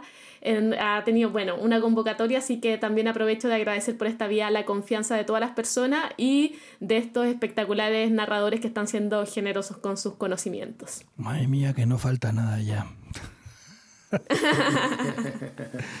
no se lo pierdan que de verdad están tremendos. Bueno, yo en esta ocasión os traigo para la agenda una propuesta formativa vinculada al festival en Úbeda se cuenta, que si todo va bien será el primer gran evento de narración oral que se celebrará de manera presencial, aunque con las limitaciones pertinentes tras estos meses de cese forzoso. Así que no sé si en julio, creo que es en julio o a finales de junio, eh, junio, ¿verdad? Eh, em, en Úbeda se cuenta, mm, ya se están planteando porque ellos no, no, les interesa especialmente el formato en línea y mm, están viendo a ver cómo pueden organizar, de qué manera, para que vuelva a haber cuentos contados allí, pues por, cerca de San Juan, ¿verdad? Eh, por esa fecha, por el 24 de junio, por ahí. Bien. Y para hablarnos de ese ciclo formativo, porque ellos, además de los espacios de cuentos contados, el año pasado ya iniciaron eh, unos, unas conferencias con la Universidad Nacional de Educación a Distancia, pues eh, este año retoman ese ciclo de conferencias que además van a ser virtual, en línea, o sea que va a haber conferencias relacionadas con narración oral y eh, junto o al mismo tiempo o un poco antes, creo que son en mayo, por eso las he traído ahora, del festival presencial. Y para eso le he pedido a Nono Granero que nos, que nos hablará de ello. Y eso es lo que hace en este audio. Buenos días, Iberoamérica de Cuento. Soy Nono Granero, narrador y miembro de la Asociación Malión que organiza el Festival de Narración en Úbeda se cuenta desde el año 1999. En su inicio, la Asociación Malión nació como un colectivo de profesorado y profesionales de diferentes disciplinas artísticas que tenía una idea motriz, realizar actividades formativas encaminadas a incluir el arte dramático, la música, la plástica y la expresión artística en general en el día a día de cualquier aula dentro del currículum oficial y como elemento globalizador de los procesos de enseñanza-aprendizaje. Fue un tiempo después cuando los cuentos, con su enorme poder aglutinador, se cruzaron en el camino de la asociación que encontró en ellos un vehículo ideal para concentrar todas esas propuestas y que acabó superando cualquier expectativa, tomando vida propia. De ahí nació el Festival de Narración que cumple este año su edición número 21. Por el camino, sin embargo, tuvimos que aparcar el desarrollo de esas actividades de formación el festival absorbía demasiado tiempo y demasiados recursos. Y así fue hasta que el año pasado coincidimos felizmente con el Centro Asociado Andrés de Vandelvira de Jaén, la sede que la Universidad Nacional de Educación a Distancia tiene en la propia ciudad de Úbeda. Enseguida vimos que teníamos la posibilidad de trabajar juntos y establecer una colaboración que rescatara aquel propósito inicial, dirigiéndolo no solo al alumnado de la propia universidad, sino también a nuestro público en general. Y así nació el primer ciclo de conferencia con el objetivo de mejorar y complementar la percepción sobre la actividad específica de la narración, su entorno, sus necesidades y las particularidades que tiene este arte.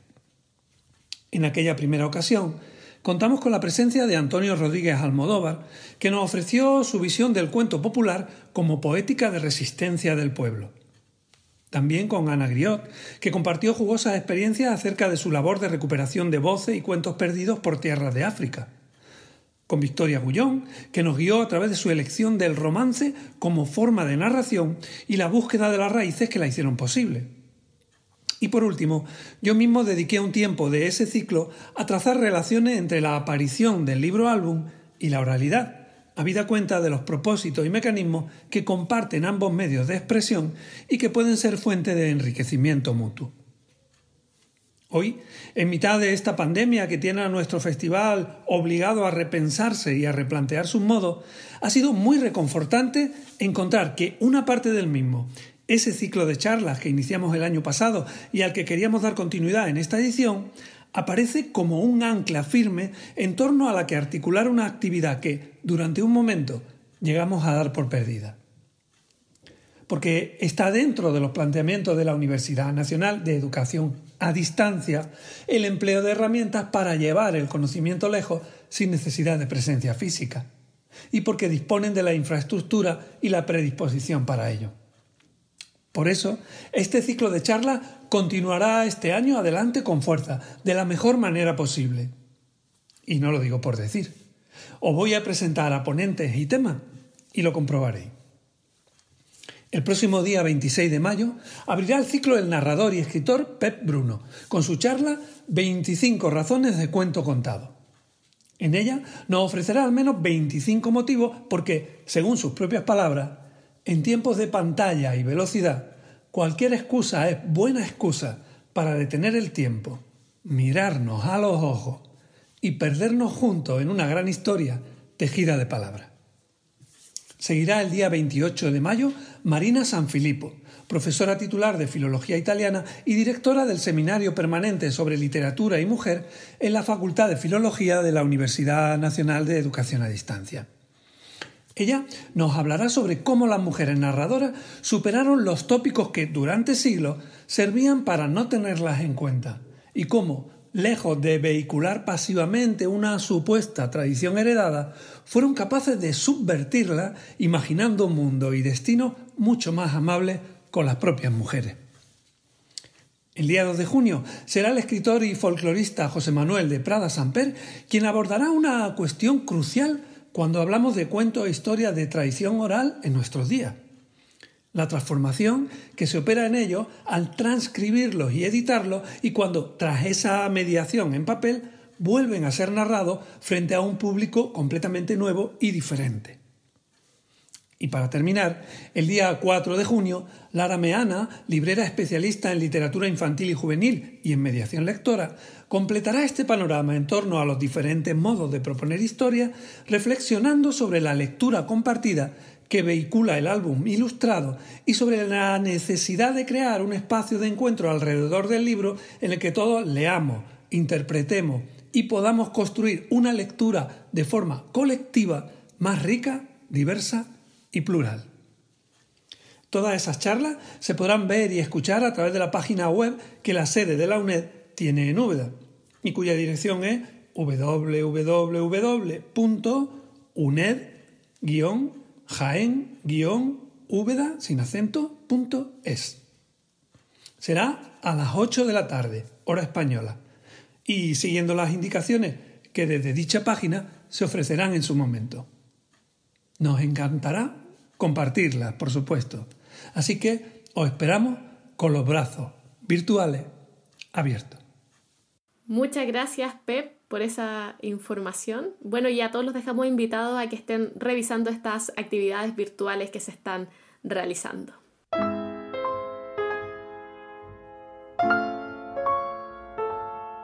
Nos estamos acercando al final del capítulo de hoy y llegamos a las recomendaciones. Pep nos trae un libro y luego J desde los mandos técnicos nos hará la recomendación web.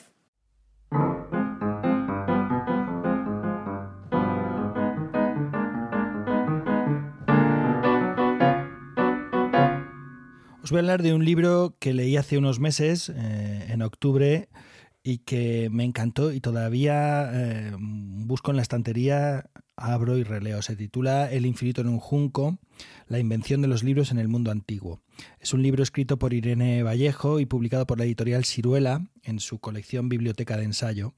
A esta escritora la conocí por un hermoso artículo precisamente que publicamos en la web de AEDA y que se titula Hilo de voz. Os recomiendo, si no lo conocéis, que, lo leáis, es un artículo muy breve, lo podemos enlazar en Facebook y Twitter. Eh, y desde entonces, pues bueno, cuando leía aquel artículo yo no he dejado de leer las columnas que escribe para el, el Heraldo de Aragón y que comparte en su Facebook y en su, en su cuenta en Twitter. Por eso, en cuanto vi la oportunidad, estoy hablando, insisto, de septiembre de 2019, compré el libro y me puse a leerlo.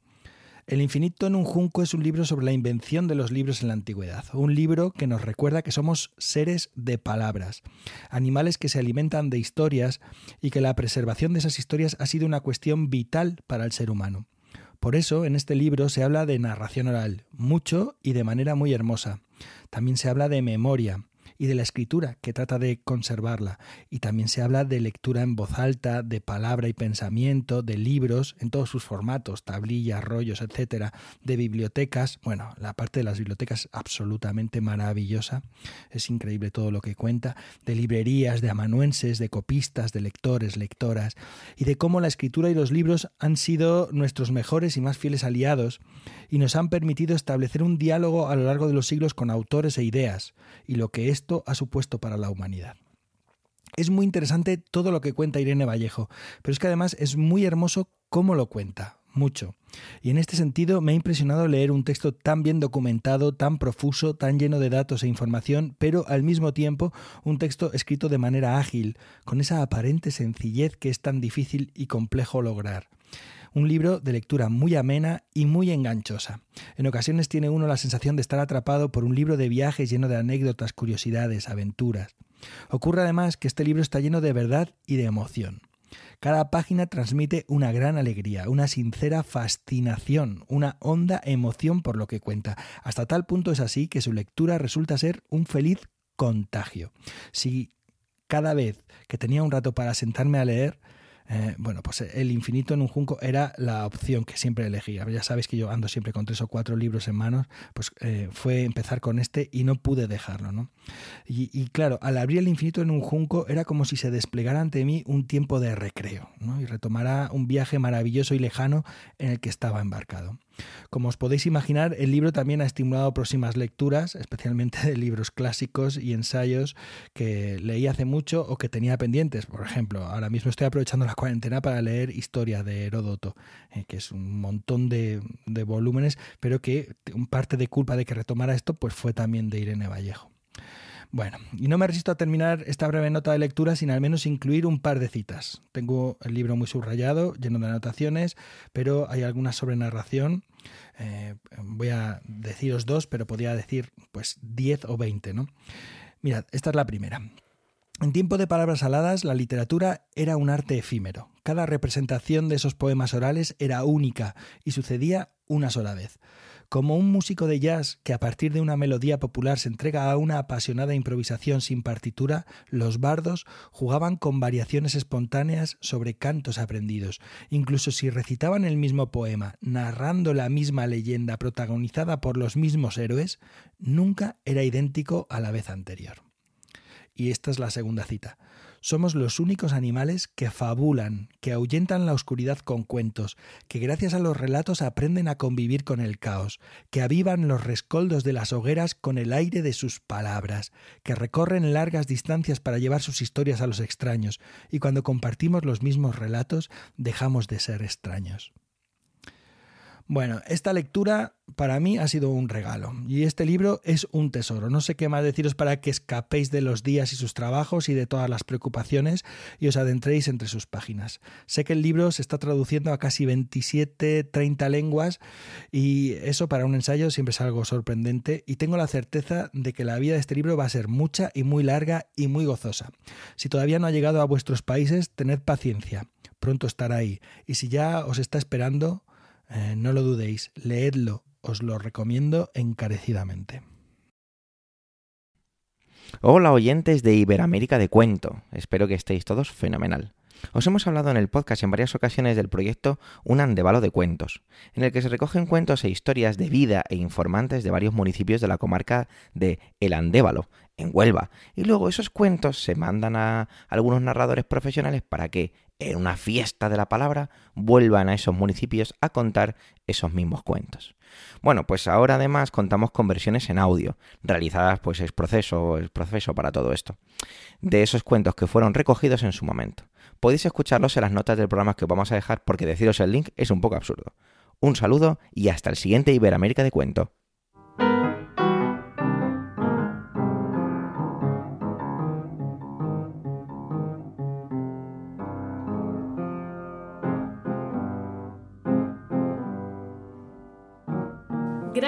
Compañeros por este espacio de, traer palabras y reflexiones en medio del confinamiento.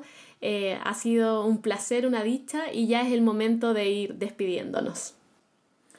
Bueno compañeros, compañeras, muchas gracias por este ratito de palabra. Eh, espero sinceramente que a la gente que está confinada estos podcasts le, le hagan un, un, momento distinto del día y podamos seguir hablando de narración en estos días extraños.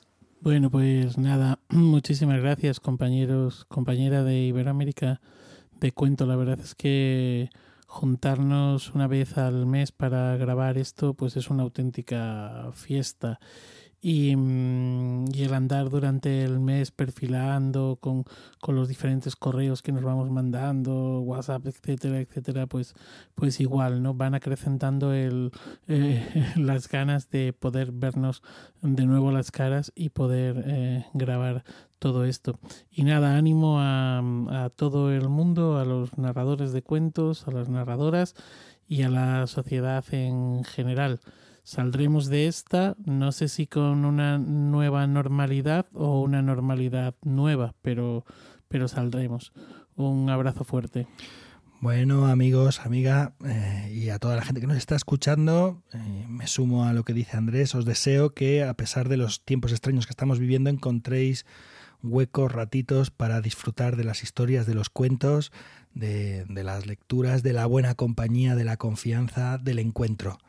Así que nada, desde Guadalajara, capital mundial del cuento, y ya por fin saliendo en fase 1 de desescalada, pudiendo pasear y visitar a la familia, eh, vamos viendo algo de luz, como os decía al principio del capítulo. Un abrazo. pues tendremos. Sí, un abrazo muy grande y mucho ánimo para todos, que sean momentos de reinventarse, de crecimiento, de reflexión, de elevar el espíritu, que esperamos poder acompañarlo y nosotros por nuestra parte muy felices también de que nos regalen este espacio también para poder eh, reflexionar y escapar también nosotros. Les recordamos que esto es Iberoamérica de Cuento, un podcast mensual dedicado al mundo de la narración oral en Iberoamérica.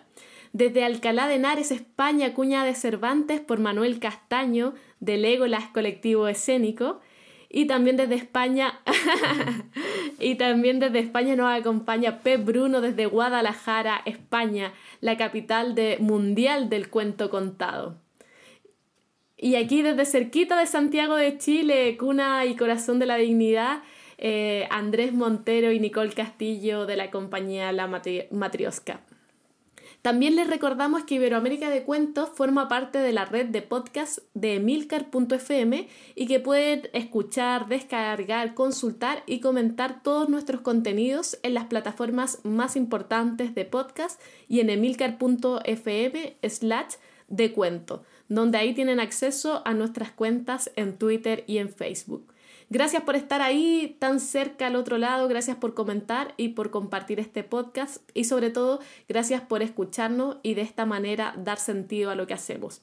Gracias también a J. Javier Soler que hace un trabajo excepcional editando todo el programa y a Joan Bruno que siempre nos regala y nos acompaña con su música. Y para cerrar el programa, como prometimos al principio, los dejamos con un cuento un poco más largo contado por Claudio Ledesma que se titula El cantar de los abuelos. Claudio Ledesma es experto en literatura infantil y juvenil. Representó a, la, Argentina en festivales internacionales de cuentacuentos de Perú, Bolivia, Cuba, Chile, Uruguay, Colombia y México. Ha presentado sus espectáculos de narración oral para niños y adultos en ferias del libro, cafés, librerías, universidades, plazas, parques y teatros. Creó y dirige el Círculo de Cuentacuentos. Es director del Festival Internacional de Cuentacuentos Te Doy Mi Palabra, que se lleva a cabo desde el año 2000. Fue narrador contratado por la Comisión Nacional de Bibliotecas Populares y la Dirección General del Libro y Bibliotecas del Gobierno de la Ciudad de Buenos Aires. Es organizador de las Jornadas Internacionales de Literatura Infantil y Juvenil de Argentina y de las Jornadas Internacionales de Narración Oral en la Ciudad de La Plata. Recibió el premio con arte en el año 2011 por su trayectoria y difusión de la narración oral en la ciudad de La Habana, Cuba, y también el premio Pregonero 2011 a narrador oral otorgado por la Fundación El Libro de Buenos Aires. Conduce el programa radial Juglaría dedicado a la literatura infantil y juvenil y a la narración oral.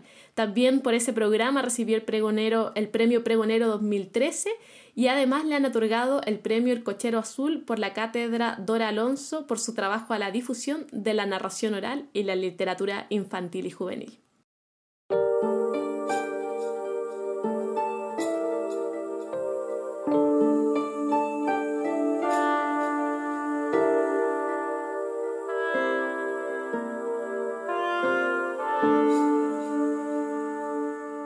Día del escándalo fue un domingo. Ese domingo nos levantamos como todos los domingos en la casa de los abuelos, fuimos a misa de 10, volvimos a las 11, nos sacamos la ropa de la misa, nos pusimos la ropa de entre casa y guardamos la ropa de la misa para el domingo siguiente. La casa de los abuelos en esas casas chorizos, con dos patios y siete habitaciones, una al lado de la otra. A mí me llamaba la atención la habitación de los abuelos, porque estaba coronada por una imponente cama de bronce púdicamente cubierta con un mantón bordado. A mí se me rompía la cabeza pensando que en esa cama se habían engendrado a mi madre, a mis tíos y a mis tías. Pero de aquella época no quedaba ni memoria, ni rastros. Se podía ver de un lado del colchón hundido el lado del abuelo. De otro lado del colchón hundido el lado de la abuela. Y en el medio 30 centímetros como una frontera infranqueable. Es más, yo pensaba que los abuelos jamás habían dormido abrazados. Tampoco ellos se prodigaban caricias delante de nosotros, ni se decían palabras bonitas. En esa época, un buen matrimonio se basaba en la buena cocina, el buen lavado y el buen planchado. Y todo lo demás pertenecía al reino de nuestra fantasía. Y terminaba por difuminarse en esas pantallas como esas películas de blanco y negro de entonces. Pero el escándalo fue ese domingo. A la una la abuela anunció que la comida estaba lista. Sacaron la mesa del patio. En la punta se sentó el abuelo. De su lado derecho los hijos, por orden de edad y de matrimonio. Y de lado izquierdo nosotros, los nietos. En la otra punta de la mesa, la abuela. Y yo pensé que ese domingo iba a transcurrir como cualquier otro domingo, que hablaríamos de las bondades de la salsa de la abuela, que los adultos nos pedirían por favor que comiéramos con la boca cerrada, que seguramente a la tarde vamos a jugar, a tomar la merienda, y que cada cual volvería a su casa a la noche hasta el domingo siguiente. Pero no fue así. El escándalo empezó cuando se escuchó la voz nítida del abuelo, que levantó su copa de vino, miró a la abuela y le dijo, ¿Te acordás de Raquel? Raquel, dijo la abuela. No, no me acuerdo. Raquel, tu amiga, esa que siempre estaban juntas las dos. La abuela dijo que no se acordaba de Raquel. El abuelo insistió. Raquel, tu amiga, esa que siempre iban a la playa, que fuimos a Mar del Plata cuando se inauguró la rambla de cemento. La abuela insistió por tercera vez que no se acordaba de Raquel. Entonces el abuelo levantó su copa de vino, miró a la abuela con un gesto cómplice y le dijo, Raquel, sus labios tenían miel y debajo de su lengua había leche. Y la abuela le dijo, ¿y vos te acordás de Raúl? Raúl, dijo el abuelo. Raúl, tu amigo, ese que era político. El abuelo dijo que no se acordaba de Raúl. Raúl, el de la Unión Cívica Radical, el que daba unos discursos maravillosos, sobre todo de noche. El abuelo insistió que no se acordaba de Raúl. Entonces la abuela, que nunca bebía una sola gota de alcohol, cargó la copa de vino, lo olió lo cató y le tomó de un sorbo. Y dijo, Raúl, sus besos eran dulces como el buen vino. Sí que me acuerdo, dijo el abuelo, ahora me acuerdo. Nosotros estábamos mudos, callados. Pensamos que estábamos metidos en un sueño loco. Y de pronto se volvió a escuchar la voz del abuelo que le dijo, ¿Y vos te acordás de Juana? Juana, dijo la abuela. Juana, sus pechos eran dos cabritos que querían correr a mis manos. Claro que me acuerdo. ¿Y vos te acordás de Juan? Juan, dijo el abuelo. Juan. Era alto y rubio, señalado entre diez mil. Todas las mujeres giraban cuando él entraba a un sitio.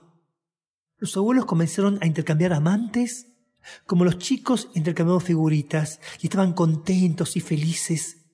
Y tuvimos que escuchar las bondades del pelo de Cristina, de las piernas como columnas de mármol de Esteban, de las manos de Liliana, del pecho velludo de Ignacio y de Pablo y de Marcos y de Pedro y de María y de Estela y de Marta. Los abuelos estaban contentos y felices. Y de pronto el abuelo levantó su copa de vino, se levantó de la mesa y le dijo, Amada mía, el cantar ha llegado. Y vimos a la abuela levantarse de la punta de la mesa, avanzar hacia el abuelo. Él le puso la mano por la cintura. Ella apoyó su mano en su hombro y le dijo, amado mío, la mandrágora ha dado olor. Venga a su huerto a comer su dulce fruta. Y vimos como los abuelos se perdían en el dormitorio. Ahí nosotros recuperamos el habla y la palabra. Mi primo, el menor, dijo, qué cosa linda dicen los abuelos, ¿no? Mi tío, el mayor, le dijo, vos callate. Y ahí los adultos comenzaron a intercambiar excusas. Principio de Alzheimer, arteriosclerosis, que estaban gagá, que habían bebido demasiado antes del almuerzo. Los adultos comenzaron a intercambiar excusas, como antes los abuelos habían intercambiado amores y travesuras. Pero los adultos no estaban contentos y felices como los abuelos. Entonces los chicos nos fuimos corriendo al dormitorio de los abuelos. Los espiamos por la ventana y él los vimos. Estaban dormidos y abrazados. El pelo de la abuela cubierto de rocío desparramado sobre la almohada. Los labios del abuelo brillaban como lirios. Y supimos Supimos del azafrán y de la canela, aprendimos del jengibre y la nuez moscada, estaban radiantes como el sol, luminosos como la luna. El gozo, el cantar había finalizado. La vida de los abuelos, como este cuento, había llegado a su fin.